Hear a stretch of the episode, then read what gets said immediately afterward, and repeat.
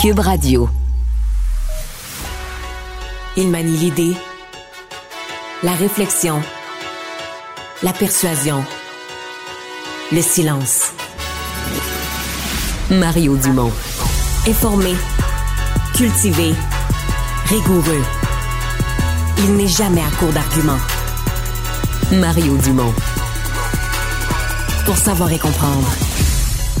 Bienvenue à Cube Radio. Euh, bon vendredi, dernier rendez-vous de la semaine. Une journée vraiment marquée par euh, les lendemains d'élections, là, autant au Parti conservateur qu'au Parti libéral du Québec, toutes sortes de questionnements de lendemain d'élections. Au Parti libéral du Québec, euh, on peut essentiellement parler d'une crise alors que euh, différentes voix, des anciens du parti, candidats défaits, candidats qui ne sont pas représentés, euh, remettent en question la façon de gérer le parti de Dominique Anglade, remettent en question évidemment la façon dont on a géré qu'on a géré le dossier de Marie-Claude Nichols au point de la voir être expulsée du caucus. Il y a même des gens qui rêvaient aujourd'hui, écoutez, je, dois prendre ça au sérieux, des gens sérieux qui, disent euh, euh, on pourrait réparer tout ça, réintégrer, après l'avoir expulsé du caucus hier, c'est pas une mince décision, on pourrait réintégrer dans le caucus euh, la députée de Vaudreuil et essayer d'effacer la sombre journée d'hier. Tout de suite, je rejoins l'équipe de 100% Nouvelles. Bonjour Mario. Bonjour. Parlons tout d'abord euh, du secrétaire d'État américain, Tony Blinken, de passage à Montréal, était même de passage euh, dans nos studios à TVA, présence policière incroyable. Mm-hmm. J'ai jamais vu autant euh, de policiers, hein. c'était quelque chose. Bon, il a été beaucoup question de, de, la crise humanitaire en Haïti. On parlait avec Médecins sans frontières d'ailleurs tout à l'heure, vraiment crise terrible. Qu'est-ce que tu retiens, Mario, de, de son passage chez nous? Ben, deux choses. Je pense qu'il a quand même insisté sur la relation, l'importance de la relation Canada-États-Unis. Il faut le prendre au sérieux. Là. Je veux dire, euh, euh, il vient aujourd'hui, il vient au Québec, euh, il vient à TVA. C'est pas le choix de salut bonjour. Ça veut dire qu'il veut s'adresser à un large public, comme on dit. Il veut pas, il veut pas juste être dans des émissions d'information. Il veut parler au plus de gens possible. donc, il faut, il faut prendre au sérieux ça. L'autre question, je pense, il y a plusieurs questions importantes qui ont été abordées, mais la question sensible, celle qui intéresse beaucoup de Québécois, c'est le chemin Roxham. Est-ce que l'entente avec les États-Unis pourrait être revue pour euh, arrêter mhm. l'entrée massive de migrants au chemin Roxham, comme on l'a connu, l'espèce d'entrée désorganisée ou qu'on essaye de structurer tant bien que mal, mais qui est illégale. Euh, là-dessus, euh, on comprend de la réponse d'écouter. Le problème des migrants, c'est un problème mondial. Il y a 100 millions de personnes sur Terre euh, qui cherchent une nouvelle demeure, un nouveau pays.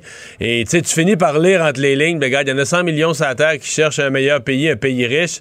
Puis le Canada, vous allez devoir prendre votre part. Puis le chemin Roxham, ben, c'est le chemin par lequel ils rentrent. Puis tant pis. Là, là c'est la traduction personnelle que, que je fais parce que son propos était tellement diplomatique, tellement enveloppé que finalement, euh, t'en arrives à conclure ça, puis à dire, peu importe ce que nous disent Mme Joly, M. Trudeau, euh, quand ils sont en présence du porte-parole numéro un des affaires étrangères aux États-Unis, on n'a pas l'air d'être proche mm. d'un règlement sur cette question-là. Il ne semble même pas avoir d'ouverture. Parlons de ce qui se passe au Parti libéral du Québec, crise interne, alors qu'on entend euh, des personnalités fortes, euh, aimées, euh, semble-t-il, des troupes libérales qui se prononcent et, dénoncent en fait la, gestion de toute cette affaire Marie-Claude Nichols. on peut écouter Serge Simard, d'ailleurs, qui a parlé avec notre collègue. Si c'est vrai qu'elle aime le Parti libéral, Mme Andelade, elle va tirer sa révérence en raison que là, elle fait plus de mal que de bien. Avec tout le respect que je dois à Mme Adlade, c'est clair que s'il y avait une course à la chefferie, puis si j'avais encore ma carte libérale, je voterais pas pour euh, Dominique Anglade. C'est clair, c'est clair. Est-ce que Dominique Anglade peut passer à travers cette fronde-là, Mario? C'est rare, hein? C'est rare. Quand une fronde part comme ça, c'est extrêmement rare que les chefs, les chefs passent à travers. Généralement, là, ça part comme ça, puis ça arrête plus. Il, faut bien mm. comprendre que avant tout ça, avant l'épisode Marie-Claude Nichols, le leadership de Mme Anglade était fragile, mais les gens n'osaient pas trop parler, peut-être qu'ils parlaient un petit peu par en arrière, qu'ils posaient des questions, est-ce que c'est mm. encore la personne qu'il nous faut? Mais là, l'épisode Marie-Claude Nichols a autorisé tous ces gens-là à parler. Parce que maintenant, c'est pas c'est pas de faire une espèce de, de, coup dans le dos, un coup de couteau dans le dos de Dominique Anglade. Tu commandes une affaire où une députée a été expulsée. tu comprends que ça autorise les personnes à s'exprimer et à dire c'est bien épouvantable ce qui est arrivé à cette députée. Madame Nichols était travaillante, elle était dans le parti depuis des années. Non, c'est comme si Dominique Anglade a donné un, sujet pour la prise de parole de ceux qui voulaient la contester. Elle leur a donné un sujet de départ sur lequel s'appuyer pour lancer la discussion. Et ça change. Ah, absolument, et ça change mm. complètement la, discussion. Donc, euh, non, c'est une, une, euh, mon avis, c'est une crise importante. Ben, tu sais, moi, je, pensais déjà que le leadership de Mme Anglade était fragile. Pas, euh, pas parce que euh, parce qu'elle est pas bonne. C'est exceptionnel au Parti libéral de survivre une défaite électorale. C'est presque. Il y, a Georges-Émile Lapalme. Si on fait les circonstances où c'est arrivé, Georges-Émile Lapalme en 52. Après une défaite, a pu rester. parce que c'est un intellectuel qui avait repensé le programme du parti, puis les gens avaient confiance que là, Duplessis l'avait battu ce fois-là, mais que la fois d'après, il allait pouvoir revenir. Là, on est en 1952, là. on était jeunes, toi ah puis moi. Là. La, fois d'après, eh la fois d'après, c'est Jean Charest. Circonstance encore particulière. 1998, M. Charest, mais il arrive juste avant les élections. Il n'y a pas beaucoup de temps pour se préparer. Il arrive en sauveur du Canada parce que là, on craint le tout-puissant Lucien Bouchard, puis on a peur qu'il fasse un référendum sur sa souveraineté. Jean Charest gagne pas l'élection, mais réussit à avoir plus de votes. Souvenons-nous, en 98, au vote populaire, il y a un petit peu plus de votes libéraux, quelques dizaines de milliers, plus de votes libéraux que de PQ. Et là, les libéraux ont dit, ben, on est allé le chercher à la dernière minute, Jean Charest. Il n'a pas gagné l'élection, mais contre mm. Lucien Bouchard, il n'y avait pas grand-chance. C'était pas vraiment juste de l'amener à la dernière minute comme ça. Puis on a dit, il mérite une autre chance. Donc, je te donne ces deux exemples-là pour te dire que quasiment depuis un siècle ou à peu près, pour un chef, tous les autres, là, je te donne les deux exceptions. Tous les autres chefs libéraux qui n'ont pas gagné l'élection, ils n'étaient plus là l'élection d'après. Ils ont quitté par eux-mêmes, ils ont démissionné, on les a fait démissionner, on leur a montré la porte avec le doigt ou avec la main ou avec le pied au derrière. Mais peu importe la raison, ils étaient plus là la fois d'après. Alors c'est pour ça que quand on me demande, Madame Anglade, je suis obligé de m'appuyer sur, presque m'appuyer sur un siècle d'histoire pour dire, oh, Parti libéral, c'est un parti de pouvoir, c'est un parti de gagnant. Quand tu gagnes pas, il va vanter. Là, t'ajoutes le fait que c'est pas juste qu'elle n'a pas gagné, c'est la pire défaite en pourcentage de vote, c'est de loin le pire pourcentage de l'histoire du parti. Euh, une campagne où il manquait de monde partout d'un comté. Avec là, tu dis, bon, il y a des gens qui l'ont présenté. Madame Anglade, elle a été victime de ça, qu'il n'y avait pas de monde dans ses salles, pas de monde dans, dans le parti, pas de candidats recrutés d'un comté. On n'avait pas de monde. De toutes les manières possibles, il n'y avait pas de monde dans le parti, surtout dans les régions. J'enlève Montréal, mais dans les régions. Mais il y en a qui vont dire, ben, pas victime de ça. Elle est coupable de ça. C'est elle qui était là depuis deux ans. C'est elle qui devait mobiliser. C'est elle qui devait aller faire des discours dans les régions puis faire lever les foules, amener le monde avec elle. Tu comprends? Fait que euh, moi, je mm. pensais déjà que c'était très fragilisé. Mais là, l'épisode, c'est sûr que ta première, ta première euh, décision de gestion de caucus, t'as 21 députés, c'est ta petite équipe qui te reste. Puis ta première mm. décision de gestion de caucus, il y en a une, celle qui est là depuis le plus longtemps, la doyenne d'une certaine façon, même si ça fait pas extrêmement longtemps, mais qui était une candidate vedette en 2014, qui était encore là, qui a sauvé son comté alors qu'il était menacé par la CAQ, par 500 votes à sauver son comté, puis tu l'expulses du caucus. Toi et, moi, là, et Mario, j'ajoute à ça des gens qui ont siégé avec elle euh, et qui ne se sont pas représentés, des libéraux qui se sont pas présentés à la dernière élection et qui sont prêts à commenter. Il y en a beaucoup, là aussi. Oui. Bon, L'avantage de Mme Anglade dans son caucus, c'est qu'il y en a beaucoup qui sont des nouveaux. Tu dis ceux qui sont les, anciens, plusieurs ne sont pas représentés. Ils commentent, mais ils sont à l'extérieur du caucus. Donc, dans son caucus, je pense que, comme il y a presque une majorité du caucus qui sont des nouveaux. sur 21, je pense qu'il y en a 10 qui sont des nouveaux. Donc, ceux-là, ben, ils viennent de se présenter. Ils ont deux raisons de, de se tenir un peu plus tranquille. Un, c'est ta première élection. Présentement, ils sont à l'étape, tu comprends, d'acheter des, des, trombones et du papier d'imprimante pour le bureau de comté. Ils sont à l'étape de s'installer. Ils sont pas à l'étape de mettre dehors le chef, de un. De deux, eux, ils sont entrés en politique avec Mme Anglade. C'est elle la première qui a signé leur bulletin de candidature et tout ça. Donc, mm-hmm. pour eux autres, là, c'est Mme Anglade, c'est elle, c'est elle la chef, c'est elle qui les a fait élire, c'est elle qui les a accueillis dans le parti. Est-ce que tu vas te retourner contre elle? Un mois après. Donc ça, c'est ce qui aide Mme Anglade dans son caucus, c'est la forte proportion de nouveaux nouveau qui, qui, lui en doivent une jusqu'à un certain point. Mais quand elle va arriver dans un mm. congrès de parti ou un, vote sur le maintien ou pas de son leadership, là, c'est pas juste les 20 personnes, les 20 élus du caucus, les 20 élus du caucus qui participent à la décision. C'est l'ensemble des membres, c'est les mm-hmm. gens des régions. Là, des anciens libéraux qui ne sont pas représentés, mais ils sont peut-être encore dans le parti. C'est là que ça va se compliquer pour elle. Oui.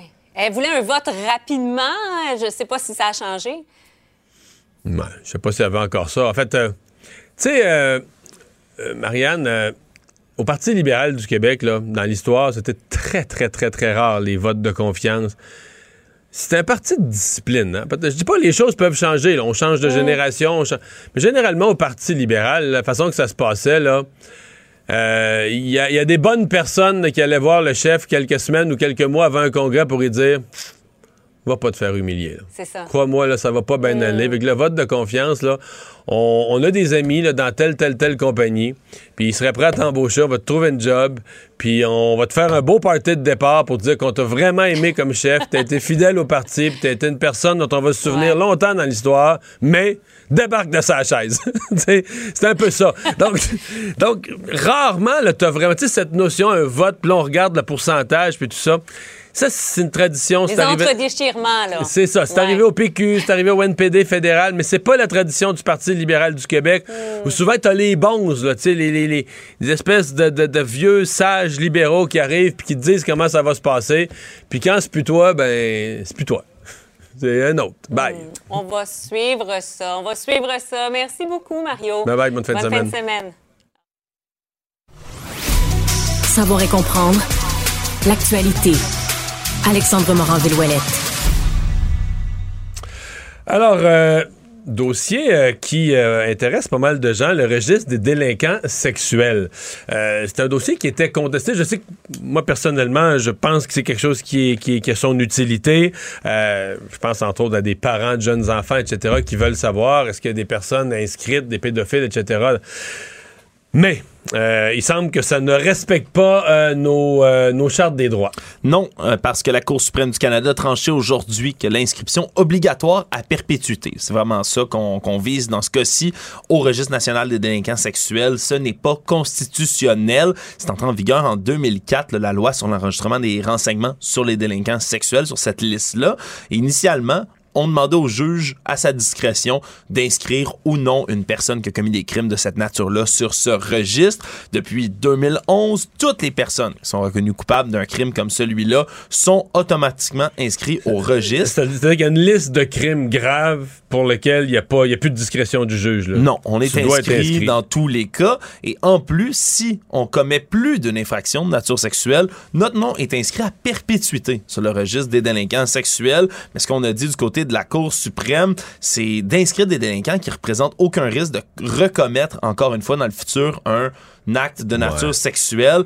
Il faut, faut, convaincre le public de ça, qu'il n'y a aucun risque. Oui, mais dans le cas de la Cour suprême, on dit que c'est pas constitutionnel, donc cet article-là va être invalide dans un an et le paragraphe là, précédent qui parlait de cette loi-là, lui, est invalide maintenant, ce qu'on a réglé en 2011. Donc, ce sera à voir là, pour la suite, mais quand, quand la Cour suprême prend une décision, en règle générale, sa décision est finale. Mais pour le public, tu fais bien de le mentionner, ça risque peut-être de provoquer un peu plus de grogne. Souvent, par exemple, quand c'est jugé constitutionnel, le gouvernement va, va réécrire l'article. Ça veut pas dire que tout va tomber. Là. Probablement que dans les, les prochains, on va réécrire l'article, mais quand même. Il ne mord pas à l'hameçon des fausses nouvelles. Mario Dumont a de vraies bonnes sources. La guerre en Ukraine, euh, une des choses qui a marqué les, derniers jours, c'est toute la réflexion, parce que là, il y a eu des avancées quand même importantes de l'armée ukrainienne. C'est un peu plus tranquille maintenant. On dit qu'à Kherson, le, le président Poutine enverrait du renfort pour essayer euh, d'empêcher les avancées des Ukrainiens. Mais ce qu'on se demande, c'est euh, qu'est-ce qui va devenir avec l'hiver? Est-ce que l'hiver euh, va nuire à l'armée russe, à l'armée ukrainienne, ralentir la guerre? qu'est-ce que l'hiver va avoir? Évidemment, l'hiver, c'est plusieurs problèmes de déplacement, de, de, de réapprovisionnement, etc. Donc, qu'est-ce que ça va avoir comme impact? Pierre Saint-Cyr, colonel à la retraite et ancien attaché de la défense canadienne en Russie et en Ukraine, est avec nous. Monsieur Saint-Cyr, bonjour. Bonjour, M. Dumont. Bon, euh, est-ce que la guerre risque d'arrêter les, tous les fronts? Est-ce que la guerre va se continuer ou est-ce que l'hiver va devenir un facteur qui va rendre les déplacements trop difficiles? Euh, la guerre va se continuer et puis l'hiver va sûrement va affecter grandement les déplacements et les opérations, ça c'est un fait. Euh, normalement, dans l'histoire russe, la guerre, l'hiver, c'est-à-dire, est toujours un ami, un allié. Euh, on l'a vu avec les défaites euh, vis-à-vis Napoléon et la Deuxième Guerre mondiale avec euh, les armées hitlériennes. Mais dans ce cas-ci, ça ne sera pas de la, de, la sorte. L'hiver ne viendra pas vraiment en aide aux Russes parce qu'ils vont être embourbés eux aussi dans des conditions difficiles pour le mouvement de leurs troupes. Hmm. Mais les, les, les, Ukrainiens ont autant, corrigez-moi, ont autant l'expérience de l'hiver, de la neige que les Russes, là. Exactement, oui, vous avez tout à fait raison. Maintenant, ce qui peut se passer, euh, ce qu'on peut voir, il y a deux choses. Euh, la première, c'est au niveau de la population euh, ukrainienne comme telle. oui, elle va souffrir avec le manque d'électricité, le manque de chauffage et le manque d'accès à certaines logistiques, si on veut. Mais ça va aussi probablement amener un mouvement de population. Il y a peut-être plus de réfugiés qui vont aller vers la Pologne. Il y a peut-être plus de gens qui vont se déplacer vers des lieux où il y a un confort qui peut leur être assuré. Ça, on peut voir ça. D'un autre côté, on peut voir aussi peut-être des gens des campagnes qui vont se, qui vont se, rassembler plus dans les villes où ils vont essayer d'obtenir plus de services pour passer à travers l'hiver. Euh, mais maintenant, c'est pas c'est un effet psychologique, mais c'est pas un effet psychologique qui peut durer longtemps parce que euh, dès que le printemps va revenir, euh, tout ça va, va, va, disparaître dans l'esprit des, des, Ukrainiens. Ils vont, ils vont retrouver leur résilience, ils vont poursuivre leur combat. Euh, alors, le, faire prendre en otage une population comme ça, ça a un effet de courte durée et c'est pas vraiment un succès à long terme. Vous avez parlé du printemps. Ce que je comprends, c'est que, bon, l'hiver, euh, il fait froid, il y a de la neige, il y a des complications, mais le sol est gelé. Euh, les déplacements peuvent être possibles, par exemple, dans des champs agricoles. En tout cas, tant qu'il n'y a pas une quantité de neige débile, là, tu peux te promener dans des champs agricoles parce que le sol est gelé. Ce que je comprends, c'est que c'est le printemps qui est traite, entre autres, en Ukraine, là, où tu as, des, as une saison de la boue euh, qui est assez, ce qu'on appelle au Québec amicalement de la swamp, de, des zones assez marécageuses. Ça, ça, ça va être une réalité du printemps. Hein? Définitivement. Euh, L'hiver va empêcher certains mouvements, ça c'est officiel, euh, compte tenu de la, composition des sols avec la neige et tout. Mais euh, le printemps va être encore plus difficile. Euh, alors, ce qu'on risque de voir, c'est plutôt une avancée le plus loin possible actuellement de la part des Ukrainiens, repousser les Russes le plus loin possible pour quand la, mobilité va être très diminuée à cause des conditions du sol, le terrain acquis sera le leur et ils seront en meilleure position pour le défendre. Alors, c'est un petit peu une course actuellement sur, euh, les conditions météorologiques de se déplacer le plus loin possible vers l'est et repousser les Russes jusqu'à temps que les conditions ne le permettent plus. Euh, la neige euh, va quand même avoir un effet important dans la mobilité, mais parce que c'est les gens sont visibles. La, nature n'est plus verte, la nature est, dépouillée de ses couleurs. Or, les, les, belligérants sont visibles de loin, ce qui amène un nouveau type de bataille, un nouveau type d'engagement sur le ah, terrain. C'est plus difficile de se cacher l'hiver. Exactement, parce que là, à moins de peinturer tous vos véhicules en blanc, de porter des habits blancs, euh, c'est pas le cas. Alors, la, la mobilité sur le terrain va être affectée principalement par la visibilité que les, les, les, gens ont. Euh, tout est, euh, étant bien en kaki, là, ça, se voit de loin. Alors ça, c'est un facteur qui va les empêcher vraiment de bouger aussi rapidement qu'ils voudraient. Compte euh, toi. Mais compte... Oui. Oui, allez-y. Non. Alors, compte tenu de tout ça, l'hiver va amener un ralentissement de, des deux côtés. dans le côté défensif, eux, euh, les Russes vont se creuser, comme on dit, ils vont prendre une position vraiment défensive, difficile d'être visible, tandis que les Ukrainiens vont trouver s'exposer pour faire une avance parce que leur, leur, couleur va, les, trahir. Donc, ce qu'on peut s'attendre, c'est peut-être pas un mouvement de troupes énorme, mais plutôt une bataille d'artillerie. Alors, de feu indirect à partir de distance où les canons peuvent se, renvoyer euh, de chaque côté et euh, essayer de, défaire l'ennemi de cette façon-là. le fait, si par exemple pendant une saison, là, je sais pas moi, de, décembre à mars, quatre mois, euh, hiver, printemps, la guerre ralentit ou vraiment avec les avancées de part et d'autre, les avancées ukrainiennes sont très ralenties. Est-ce que d'une certaine façon, ça vient pas ça euh, aider les Russes? Parce que présentement, on a l'impression que les Russes reculent. Ils ont plus les troupes, ils ont plus ce qu'il faut, mais euh, la mobilisation de Poutine, soi-disant, il dit avoir ces, 300 000 réservistes qu'il euh, cherchait les avoir. Est-ce que ça pourrait, est-ce qu'on pourrait penser que ça lui donne le temps de les former, de, de, de réunir comme il faut ces gens-là, d'en former de les envoyer au front? Donc, donner le temps à l'espèce de pause de la guerre à la Russie pour se, se réorganiser. Là. Oui, ça peut lui donner, mais euh, ça, euh, former un, soldat pour aller dans les conditions d'un combat moderne comme on voit aujourd'hui, avec des armes sophistiquées, des armes où est-ce que les optiques sont de plus en plus sophistiquées, euh, ça prend beaucoup de temps. Ça se fait pas du jour au lendemain. Alors c'est un entraînement qui est à long terme, et il faut avoir aussi des outils pour entraîner ces gens-là. Euh, euh, je crois pas que les Russes maintenant ont encore cette capacité-là de bien entraîner leurs gens. Alors ça, ça peut amener une pause opérationnelle qui va peut-être les aider à se reformer. Mais la même chose va s'appliquer du côté ukrainien, qu'eux aussi vont prendre cette pause-là, vont être en mesure de renforcer leurs troupes, et non seulement ça, leur permettre de recevoir des armes de plus en plus sophistiquées, ce que les Russes n'ont pas actuellement, n'ont pas cette possibilité de recevoir, à part des fameux drones iraniens, là. Euh, ça de côté. Mais pour le reste, ils n'ont pas cet accès-là. Donc oui, ça peut les avantager, mais pas au point de changer la donne, parce que de la minute que les conditions vont le permettre et que les Ukrainiens vont être en mesure de reprendre leur offensive, euh, les Russes, euh, je ne crois pas qu'ils seront en mesure de vraiment les retenir longtemps.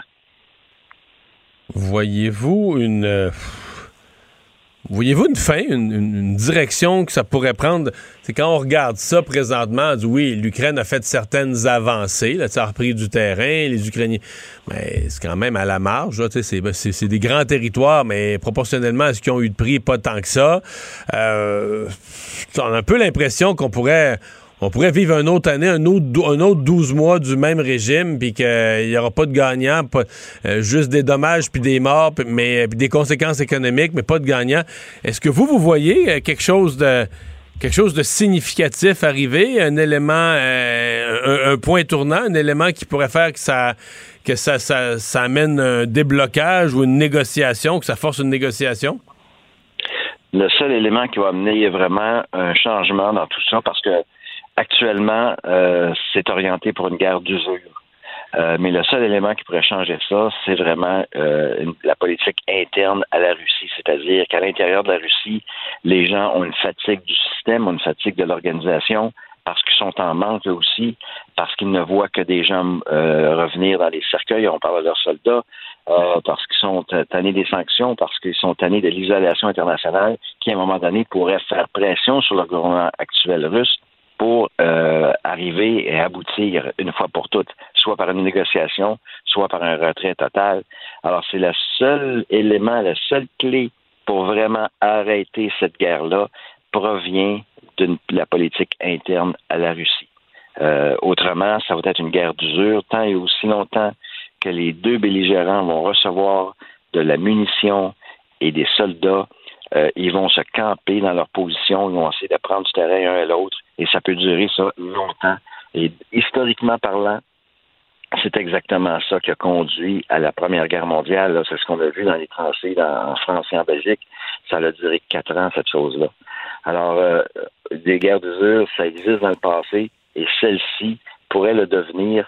Et la seule chose qui pourrait vraiment changer ça, c'est que les Russes eux-mêmes aient une fatigue de leur gouvernement et ils sont tannés et, exigent un changement. Et ça, c'est dans le système russe, c'est pas quelque chose qui est facile à, voir pour nous, mais il y a quand même des forces qui peuvent parfois agir par en dessous. On va, oui, mais, mais, monsieur, monsieur Dumont, vous avez raison. Tous les, tous les dirigeants russes, excepté Gorbatchev, le dernier, euh, je parle des dirigeants communistes, sont tous ont tous disparu d'une certaine façon que c'était pas vraiment une mort naturelle. Hein, on peut oublier, n'oubliez pas ça dans l'histoire russe, c'est ça. La deuxième chose, c'est que c'est une population extrêmement fière d'eux autres mêmes. Ce sont des gens qui sont ont une grande fierté. La fierté russe, elle, elle, est, euh, elle est notable. Et si on les peinture dans le coin, éventuellement, ils vont dire à leurs dirigeants, on n'accepte pas ça, c'est vous qui nous avez amenés dans ce coin-là, on vous débarque. Ça s'est fait dans le passé, ça. Effectivement, il faut, faut, connaître son histoire. Pierre Saint-Cyr, merci d'avoir été là. Au revoir. Merci, M. Dumont. Bonne journée. Pour savoir ce qu'il y a à comprendre, Mario Dumont. Économie, finance, affaires, entrepreneuriat. Francis Gosselin. Bonjour Francis. Salut Mario, comment ça va? Ça va bien. Hier, on avait des chiffres sur la croissance aux États-Unis. Aujourd'hui, c'est au Canada? Moins, rigolo au Canada qu'aux États-Unis. Euh, en effet, on a appris aujourd'hui que la croissance euh, au mois d'août, hein, je, le dis souvent, les statistiques nationales, c'est toujours euh, pas mal en retard. donc, pour le mois d'août dernier, a cru l'économie canadienne a cru de 0,1% Donc, c'est vraiment très près de zéro. presque nul. Bon, sur une base annualisée, on pourrait voir que c'est un peu supérieur à 1% mais ça reste donc une, une croissance relativement faible ce qui est un peu plus inquiétant, Mario, en ce qui nous concerne, c'est que le PIB du Québec, lui, a baissé d'un demi-point. Euh, et donc, euh, c'était le quatrième mois consécutif là, pour lequel le Québec avait été euh, était dans, dans, le rouge, si tu veux. Encore une fois, c'est des très petits points de pourcentage. mais donc, selon plusieurs analystes, dont l'économiste principal de Desjardins, Hélène Bégin, ça signifie qu'on est pas mal déjà en récession là, au Québec euh, et au Canada, pas très loin de, cet indicateur-là. Euh, c'est pas source de grande inquiétude dans la mesure où le taux de chômage reste relativement faible par rapport aux moyennes historiques, le plein emploi et tout. Euh, mais bon, c'est quand même d'assez mauvaises nouvelles. Puis comme on le sait, les mauvaises nouvelles ont tendance à décourager les gens, à ralentir l'investissement et donc avoir un peu une dimension auto-réalisante dans une certaine mesure. Alors, euh, ben, euh, Monsieur Musk, Elon Musk a pris le contrôle officiellement de Twitter. Il a déjà commencé à imprimer euh, sa direction. Oui, on pourrait dire imprimer, effectivement. ça, s'est fait très rapidement. Déjà hier soir, on voyait M. Musk entrer dans les locaux de Twitter en portant un, lavabo. Un évier, ouais, c'est bizarre. Hein? là, genre, euh, je sais pas si c'était un écho. Il y avait un jeu de mots avec sink it in, là. Ouais, ça, sink it in, exact. Let, that sink in, en tout cas, grosso modo. Euh, je pense que M. Euh, Musk souhaite vraiment comment dire, brasser le cocotier chez, chez Twitter. Euh, déjà, on a eu euh, des nouvelles concernant des décisions assez fortes qui ont été prises. Donc, le PDG et le directeur des finances là, ont tous les deux été licenciés euh, quelques minutes après. Mais ils vont s'en sortir financièrement, ces deux-là. Je comprends qu'ils ont perdu leur emploi, c'est pas drôle, mais ils vont s'en, je pense qu'ils vont s'en sortir financièrement, là. Ben écoute, euh, c'est dur pour les gens dans le 0.1% de la société, euh, Mario. Hein. Ils ne partent qu'avec 42 millions de dollars. en prime de séparation. Euh, en prime de séparation. ce que beaucoup de Québécois ne vont pas gagner dans toute leur vie de travail. Là, fait que là, c'est comme un, one-time. Là, il part, il a cette petite prime là, de, revoir. Dans l'ensemble, les licenciements qui ont été annoncés hier par M. Musk vont coûter à l'entreprise environ 100 millions de dollars donc pour les, les, personnes qui vont quitter l'entreprise. Euh, donc, effectivement, euh, ça, ça a un certain coût. Mais, mais au-delà des, au-delà des patrons, au-delà de, de, de, mettre dehors la haute direction, il y avait parlé à un certain point là, de faire un, un grand ménage pour couper les, les, les coûts, pour réduire les coûts. On avait parlé des trois quarts des employés, etc. Est-ce qu'on craint encore ça, un grand ménage? Les trois quarts, ça me paraît fou, mais mettons la moitié des employés, le tiers des employés. Est-ce qu'on pense qu'il va donner un grand coup de balai? On pensait, euh, il a été évoqué, là, de, il y a 7500 salariés actuellement chez Twitter. Monsieur Musk a avancé l'idée qu'il allait licencier environ 5000 personnes. Donc, on parle des deux tiers des gens. C'est beaucoup, ça. Euh, évidemment, c'est beaucoup. Euh, bon, après, on entend toutes choses et son contraire. Il pourrait, selon certains, y avoir une espèce de culture euh, un peu passéiste, un peu euh, sais, autosuffisante qui se serait installée chez Twitter. Donc, beaucoup de gens qui, en gros, ne créeraient pas de beaucoup de valeur pour les usagers ni pour les annonceurs. Est-ce que c'est vrai? Est-ce que c'est faux? sais, je n'ai pas accès à de l'information privilégiée, Mario.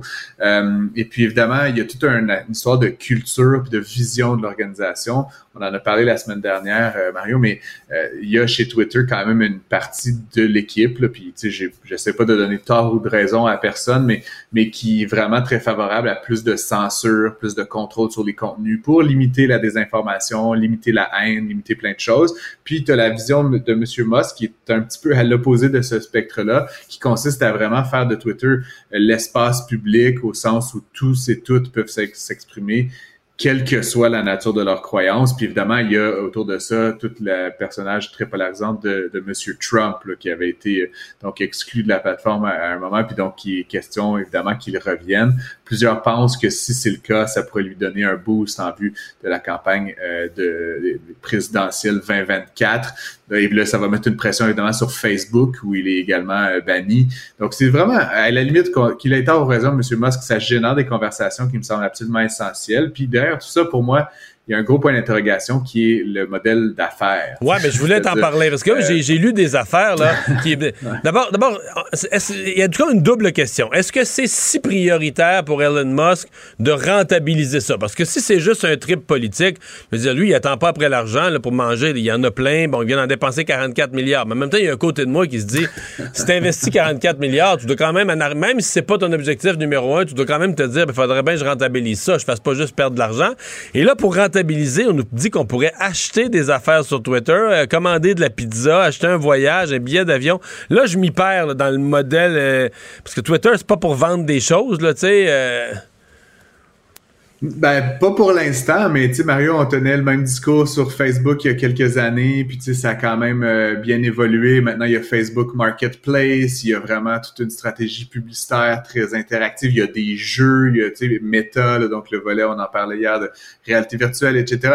Encore une fois, j'ai pas de, je ne suis pas dans la tête de Monsieur Musk, je sais pas dans quelle direction il veut amener ça, mais pour des gens euh, qui, moi qui l'ai été à une époque personnellement, Mario, j'ai passé beaucoup de temps sur Twitter euh, dans les années 2013-2014, puis je me suis comme un peu, mais pour des gens qui passent beaucoup de temps sur cette plateforme-là, pourquoi est-ce que ça deviendrait pas un endroit où tu peux effectivement faire des achats, commander une pizza? Je, je, dis pas que c'est ce qu'il faut faire, mais ça pourrait devenir euh, effectivement un vecteur intéressant. Je sais qu'à une époque, Mario, Twitter c'était une belle place pour avoir le service à la clientèle rapidement, parce que contrairement au service téléphonique où tu attendais 40 minutes, tu envoyais un petit tweet de plainte, puis quelqu'un te répondait dans la seconde chez Air France, chez Air Canada, chez euh, Mike's Pizza, je sais pas trop. Il y avait un ratio de personnel sur Twitter par rapport au, centre d'appel qui était très favorable. Fait encore une fois, je sais pas comment ça va se décliner. Une chose est certaine, c'est que s'ils coupent deux tiers de la main-d'œuvre, ça va couper des coûts. c'est chose certaine. Euh, évidemment, euh, ces gens-là font des tâches, donc on se demande si euh, ça va avoir un impact sur la capacité Parce que, parce que excuse-moi, Twitter, depuis sa fondation, ça a jamais. Est-ce que ça fait de l'argent? Non, ça n'a jamais fait de l'argent, Twitter. Ça, ça, ça, tourne autour du zéro, là, on va dire. Donc, au dernier trimestre, ils ont perdu, euh, c'est ça, ils ont perdu 200 millions au dernier trimestre sur, des rapports de, sur des, des, revenus de plusieurs milliards. Donc, c'est, c'est, ça, en toute proportion gardée, ce n'est ni profitable ni très déficitaire. Mais ça imprime pas l'argent comme, comme Facebook, là. Comme Instagram, ou Google ou, ouais.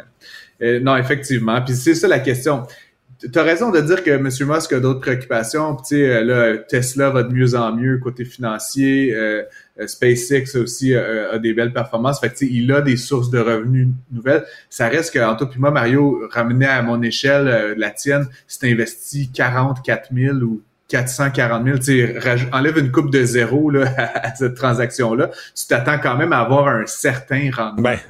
Ben, euh, à l'échelle de 44 milliards de dollars, euh, avoir des rendements, il faudrait que ça soit 1, 2, 3 milliards par année. On est loin du compte chez Twitter. Donc, c'est d'où l'importance pour M. Musk en tant comme d'affaires. J'enlève tout le côté euh, moral et, politique de, de l'équation. En tant qu'homme d'affaires, de vraiment euh, transformer cette organisation-là. Puis en la transformant, ne pas antagoniser tout le monde. Moi, c'est sûr que si je vais sur Twitter demain puis qu'on essaie de me vendre une pizza puis une bicyclette puis toutes sortes de cochonneries, ça va pas m'intéresser. Les, usagers de Twitter ont l'habitude que ce soit relativement épuré, relativement euh, la, la, la, source originale du contenu.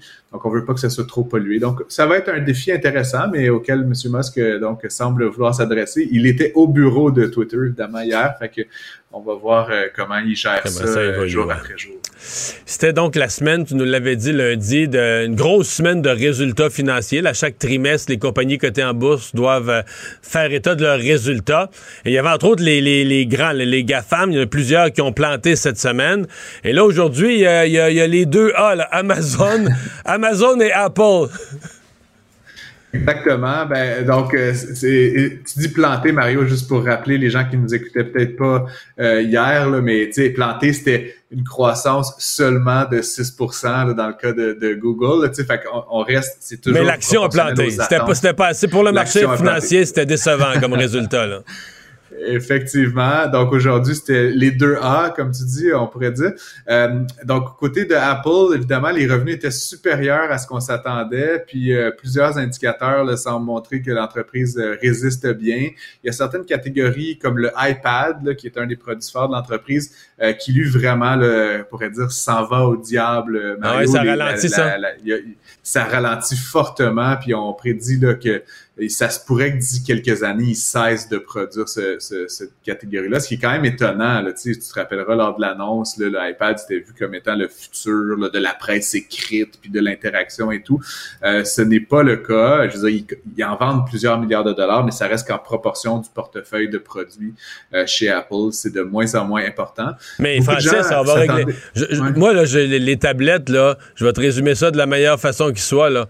Moi, mes enfants, dans, qui avait, à l'époque où il y avait, je sais pas, mais chacun de 18-20 ans, ont voulu qu'au fait, le cadeau qu'il faut faire à grand-maman, puis tout ça, c'est un iPad, là. Eux en veulent pas. C'était ça. C'était non, mais il y a quelques années, c'était comme c'était c'est pas la nouvelle génération. Eux ils voulaient pas d'iPad, là, ils avaient leur sel, puis c'est parfait comme ça. Mais grand-maman elle aimerait ça un iPad. Donc les jeunes, mon point, c'est que les jeunes voient le iPad comme une affaire de personnes plus âgées. Effectivement, puis euh, ça se traduit aussi par des comportements comme on voit les jeunes justement qui paradoxalement préfèrent avoir deux objets, un MacBook là, dans la catégorie Apple et un iPhone, que d'avoir cette espèce d'instrument qui se veut mitoyen, le iPad qui est un peu l'un, un peu l'autre. Euh, donc souvent là, dans le rêve des jeunes générations, c'est pas un, une, un outil pour tout intégrer, mais bien deux outils, un qui est plus mobile, puis l'autre qui est plus euh, pour faire les devoirs. Sauf que celui qui est mobile il l'est vraiment. Là. celui qui est mobile, tu le mets dans tes poches. la tablette est mobile, mais pas mobile. Tu peux pas entraîner partout dans le métro. Ben... Exactement. L'autre élément, Mario, qui est peut-être pour finir sur Apple, qui est un peu surprenant, c'est que beaucoup des analystes misaient beaucoup sur ce qu'on appelle les services, donc Apple Music, Apple euh, Podcast, Books, donc tout le côté euh, qui est pas du, euh, des objets. Euh, cette section-là croît moins rapidement aussi que prévu. Évidemment, Apple cherche à se battre avec beaucoup de monde en même temps dans ces univers-là. Musique, ben, c'est avec les, les plateformes de streaming. Apple Movie, ben, c'est avec les Netflix, les Disney et tout. évidemment, tout le côté euh, books, ben, c'est un peu avec Amazon. Donc, donc tu sais, c'est comme s'ils essayaient de faire. Mais, mais d'où vient leur, leur si belle, d'où vient leur si belle croissance si elle vient pas des iPads, si elle vient pas des services? C'est-tu vraiment les téléphones, téléphones, c'est ça qui cartonne? Le iPhone, Mario, là, c'est, c'est, euh, ce produit-là, dans 200 ans, on va regarder ça, puis c'est comme, il y a comme un, il y a l'avant l'iPhone, puis après l'iPhone, c'est le, produit individuel qui s'est vendu le plus dans l'histoire de l'humanité, Mario. Euh, il a continué à avoir une croissance, puis quand je dis que les services ne croissent pas autant que les analystes le prévoyaient, c'est encore en croissance. Donc, en gros, l'entreprise va dans la bonne direction, mieux dans l'ensemble que ce qu'on attendait, mais il y a certaines catégories qui sont un petit peu plus inquiétantes. Euh, vite, vite, côté d'Amazon, toujours la même chose, Mario. Euh, ce qui, qui m'étonne, euh, ils ont eu une croissance par rapport à l'année dernière sur le troisième trimestre, donc de 15% C'est quand même pas une petite croissance, mais ils révisent leurs attentes pour le, dernier trimestre, donc euh, qui est Noël essentiellement. Et ce qu'ils disent, c'est que plutôt que le 155 milliards qu'ils ont fait l'année dernière, ils vont faire que 148. Donc là, c'est une décroissance d'ici la fin de l'année. Des enjeux liés à la logistique, à l'inflation, etc ça reste une entreprise qui va faire de, de l'ordre de grandeur d'un trillion de dollars de revenus dans l'année. Mais euh, les analystes donc euh, considèrent qu'il s'agit de, d'une sous-performance. Et donc là, l'action d'Amazon s'est bien fait plomber aujourd'hui. Ils avaient perdu à un moment donné 14% Je j'ai pas regardé dans la dernière heure. Mais si tu additionnes ça avec tout ce qu'ils avaient perdu depuis le euh, début de l'année, là, tu sais, Amazon, c'est, puis Meta, ce qu'on parlait hier de Facebook, de Meta, c'est des quelqu'un qui pense que tout ça est temporaire, c'est des, ça peut être vu comme des actions qui sont des aubaines, à moins que tu penses que c'est des compagnies. Ça se peut aussi que des compagnies dont le, pic est atteint, puis que, tu sais, un géant technologique, mais le meilleur est passé, puis tu sois, sois dans un véritable déclin. Mais, à mon avis, tu parles de compagnies qui ont perdu plus que la moitié, les deux tiers de leur valeur depuis le 1er janvier. Ouais, ouais, je lisais, je lisais sur euh, le Wall Street Journal aujourd'hui que tu sais la, la fête était finie là. Ils, appelaient ça le, euh, la fin du tech boom là, tu sais, puis ça est un peu en écho à ce qu'on a vécu dans les années 90. C'est très différent parce que ces entreprises-là aujourd'hui sont beaucoup plus solides. Euh, tu sais, ils ont des produits réels, euh, ont, ont, des abonnements à très long terme. donc c'est pas aussi spéculatif que les dot-com. Ont du cash. que le boom. Et ils ont du cash. Mais le boom qu'on a vécu de 2010 à 2020 là, est définitivement euh, fini. Ouais.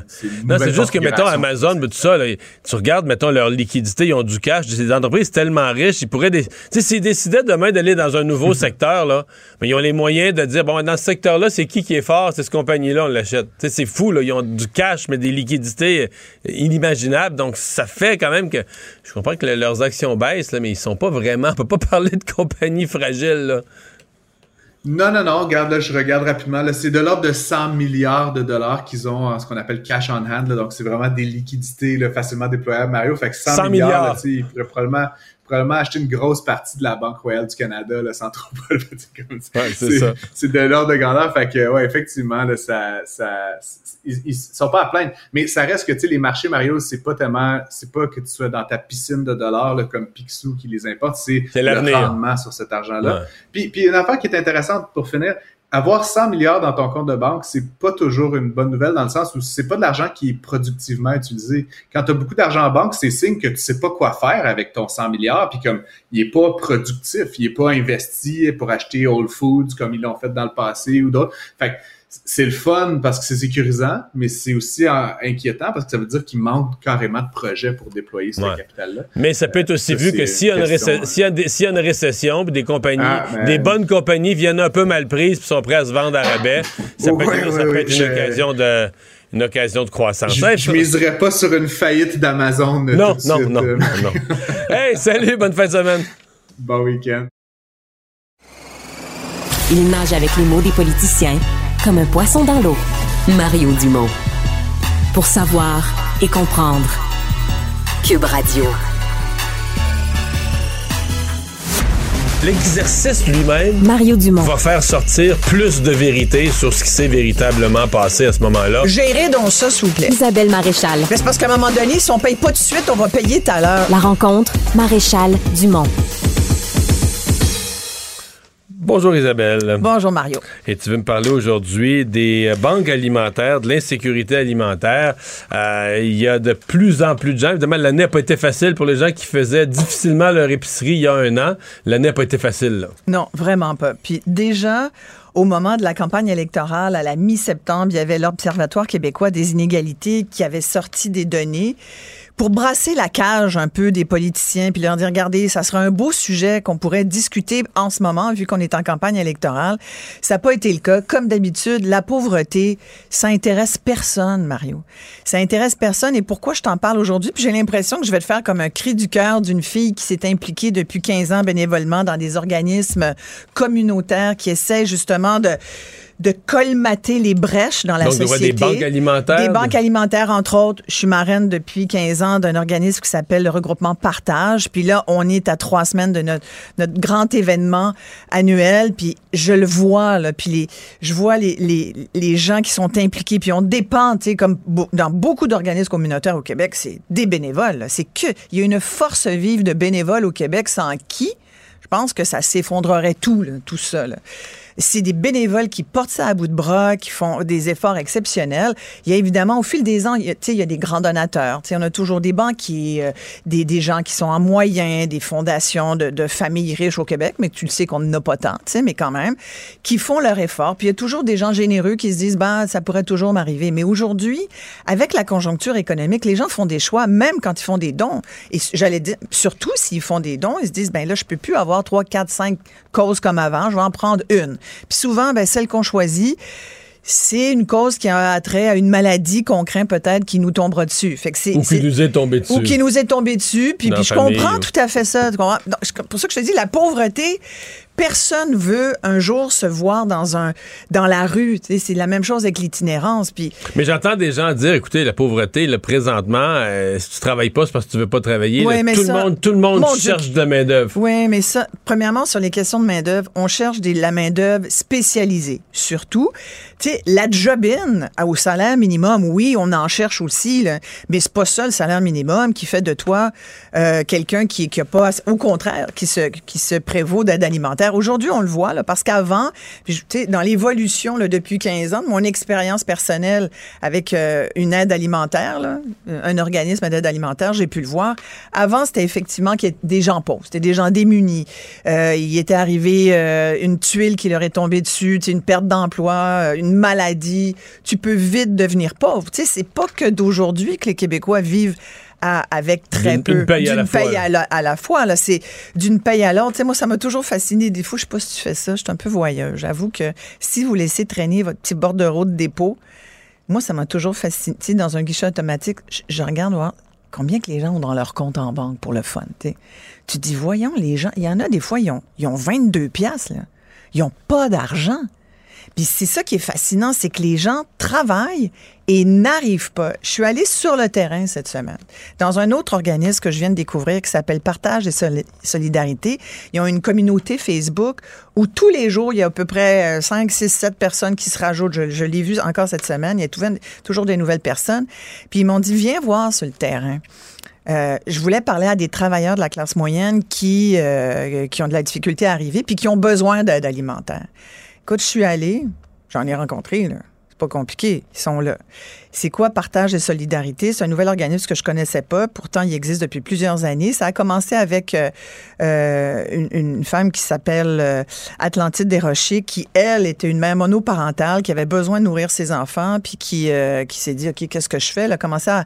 Puis c'est une fille aussi qui était socialement impliquée. Elle voulait un peu lutter contre le le gaspillage alimentaire. On trouvait que ça avait pas de bon sens, qu'elle avait de la misère à manger, puis que le monde gaspillait. Je rappelle qu'on gaspille quand même 30% de notre assiette. C'est quand même beaucoup. Fait que elle, elle s'est dit, ben moi, je vais aller voir les épiceries du quartier et tout. Elle a commencé à, prendre les invendus. Tu sais, vous voulez pas de ça, vous allez pas le vendre parce que c'est des fruits moches, des légumes moches. Moi, le prendre, moi. Puis elle s'est rendue compte que elle, puis d'autres de son quartier, avaient les mêmes besoins. Puis là, ça a fait bout de neige. Puis aujourd'hui, mais ils sont dans plusieurs quartiers de Montréal. Et là, ils se sont fait prêter un local par la ville de Montréal, que je salue parce que merci de prêter un local à des organismes communautaires puis de pas les assommer avec des des gros paiements de, de loyer par mois. Et là, j'ai été surprise de voir que il y avait vraiment beaucoup de monde et c'était presque tous des travailleurs. J'ai rencontré une dame qui est chercheur à Sainte-Justine. Elle a un PhD en nutrition. Elle fait 60 000 par année. Après un ça, là, personne seule, parce qu'elle est séparée, donc, son conjoint a fait sa vie. C'est une dame de près de 60 ans. ses enfants sont grands, donc elle n'a plus de personnes à charge. Donc, elle est considérée personne seule par la fiscalité québécoise. Ça, ça veut dire, et, et fédérale, ça veut dire qu'au niveau des impôts, elle est dans le palier le plus assommé. 60 000 tu payes ton lot d'impôts. Il lui reste, elle m'a dit, il me reste à peu près 30 000. J'arrive pas. Et donc, elle fait du bénévolat à partage et solidarité. Pourquoi? Parce qu'en échange de son bénévolat, elle a deux semaines, elle a deux paniers alimentaires qui lui permettent de vivre pendant deux semaines et pas de et pas d'acheter d'épicerie. Et ça parce que le grand tabou, je veux dire, moi je, tu, veux parler à ces gens-là, les travailleurs là, c'est 40% euh, des travailleurs aujourd'hui. C'est une augmentation de 40% ce sont des travailleurs. Pour les banques alimentaires, c'est une augmentation. Donc, des gens qui ont un emploi, une paye. C'est ça. Aujourd'hui, ce sont ces gens-là qui vont demander de l'aide alimentaire, qui se rajoutent à tous ceux qui sont pauvres, démunis. Là. Hein? Et là, c'est pour ça que je dis aujourd'hui, ça ne peut plus être que le milieu communautaire qui tient ça à bout de bras. Puis c'est pas un chèque de 500 pièces non plus qui va faire la différence. cette dame, le chercheur dont je te parle, là, elle va recevoir son chèque du gouvernement Legault si elle doit pas d'impôts, parce que si elle doit des impôts, elle l'aura pas. Le fisc va se servir. Mais si c'est pas 500 pièces qui va régler sa situation, là. Puis là, je lui dis, combien vous payez de loyer? Elle paye 1350 pièces de loyer. Euh, ça, c'est un condo. Mais le logement, le coût du logement, c'est un, un, facteur. C'est un, facteur qui fait qu'avant même que ton mois commence, euh, t'as une grosse Et là, je lui dis, comment vous voyez votre retraite? Elle dit, oh, j'ai l'impression que j'en aurai jamais. Mais je dis, ben, il va falloir vous y préparer parce qu'un jour, si vous ne voulez pas la prendre, il y a quelqu'un qui va vous mettre à la retraite. Surtout si vous êtes dans le, réseau, dans le, réseau de la santé. Tu te fais sortir, parce qu'à un moment donné, bon.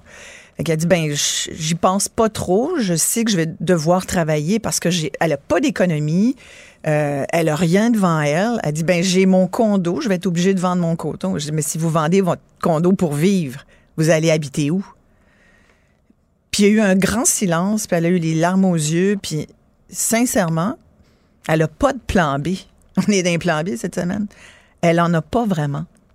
Son plan B, c'est euh, d'espérer avoir été une assez bonne mère pour que peut-être ses deux enfants euh, subviennent à ses besoins. Mais encore là, ces deux enfants qui ont la trentaine font ce qu'ils peuvent aussi. tout le monde rame dans son propre jello, tu comprends?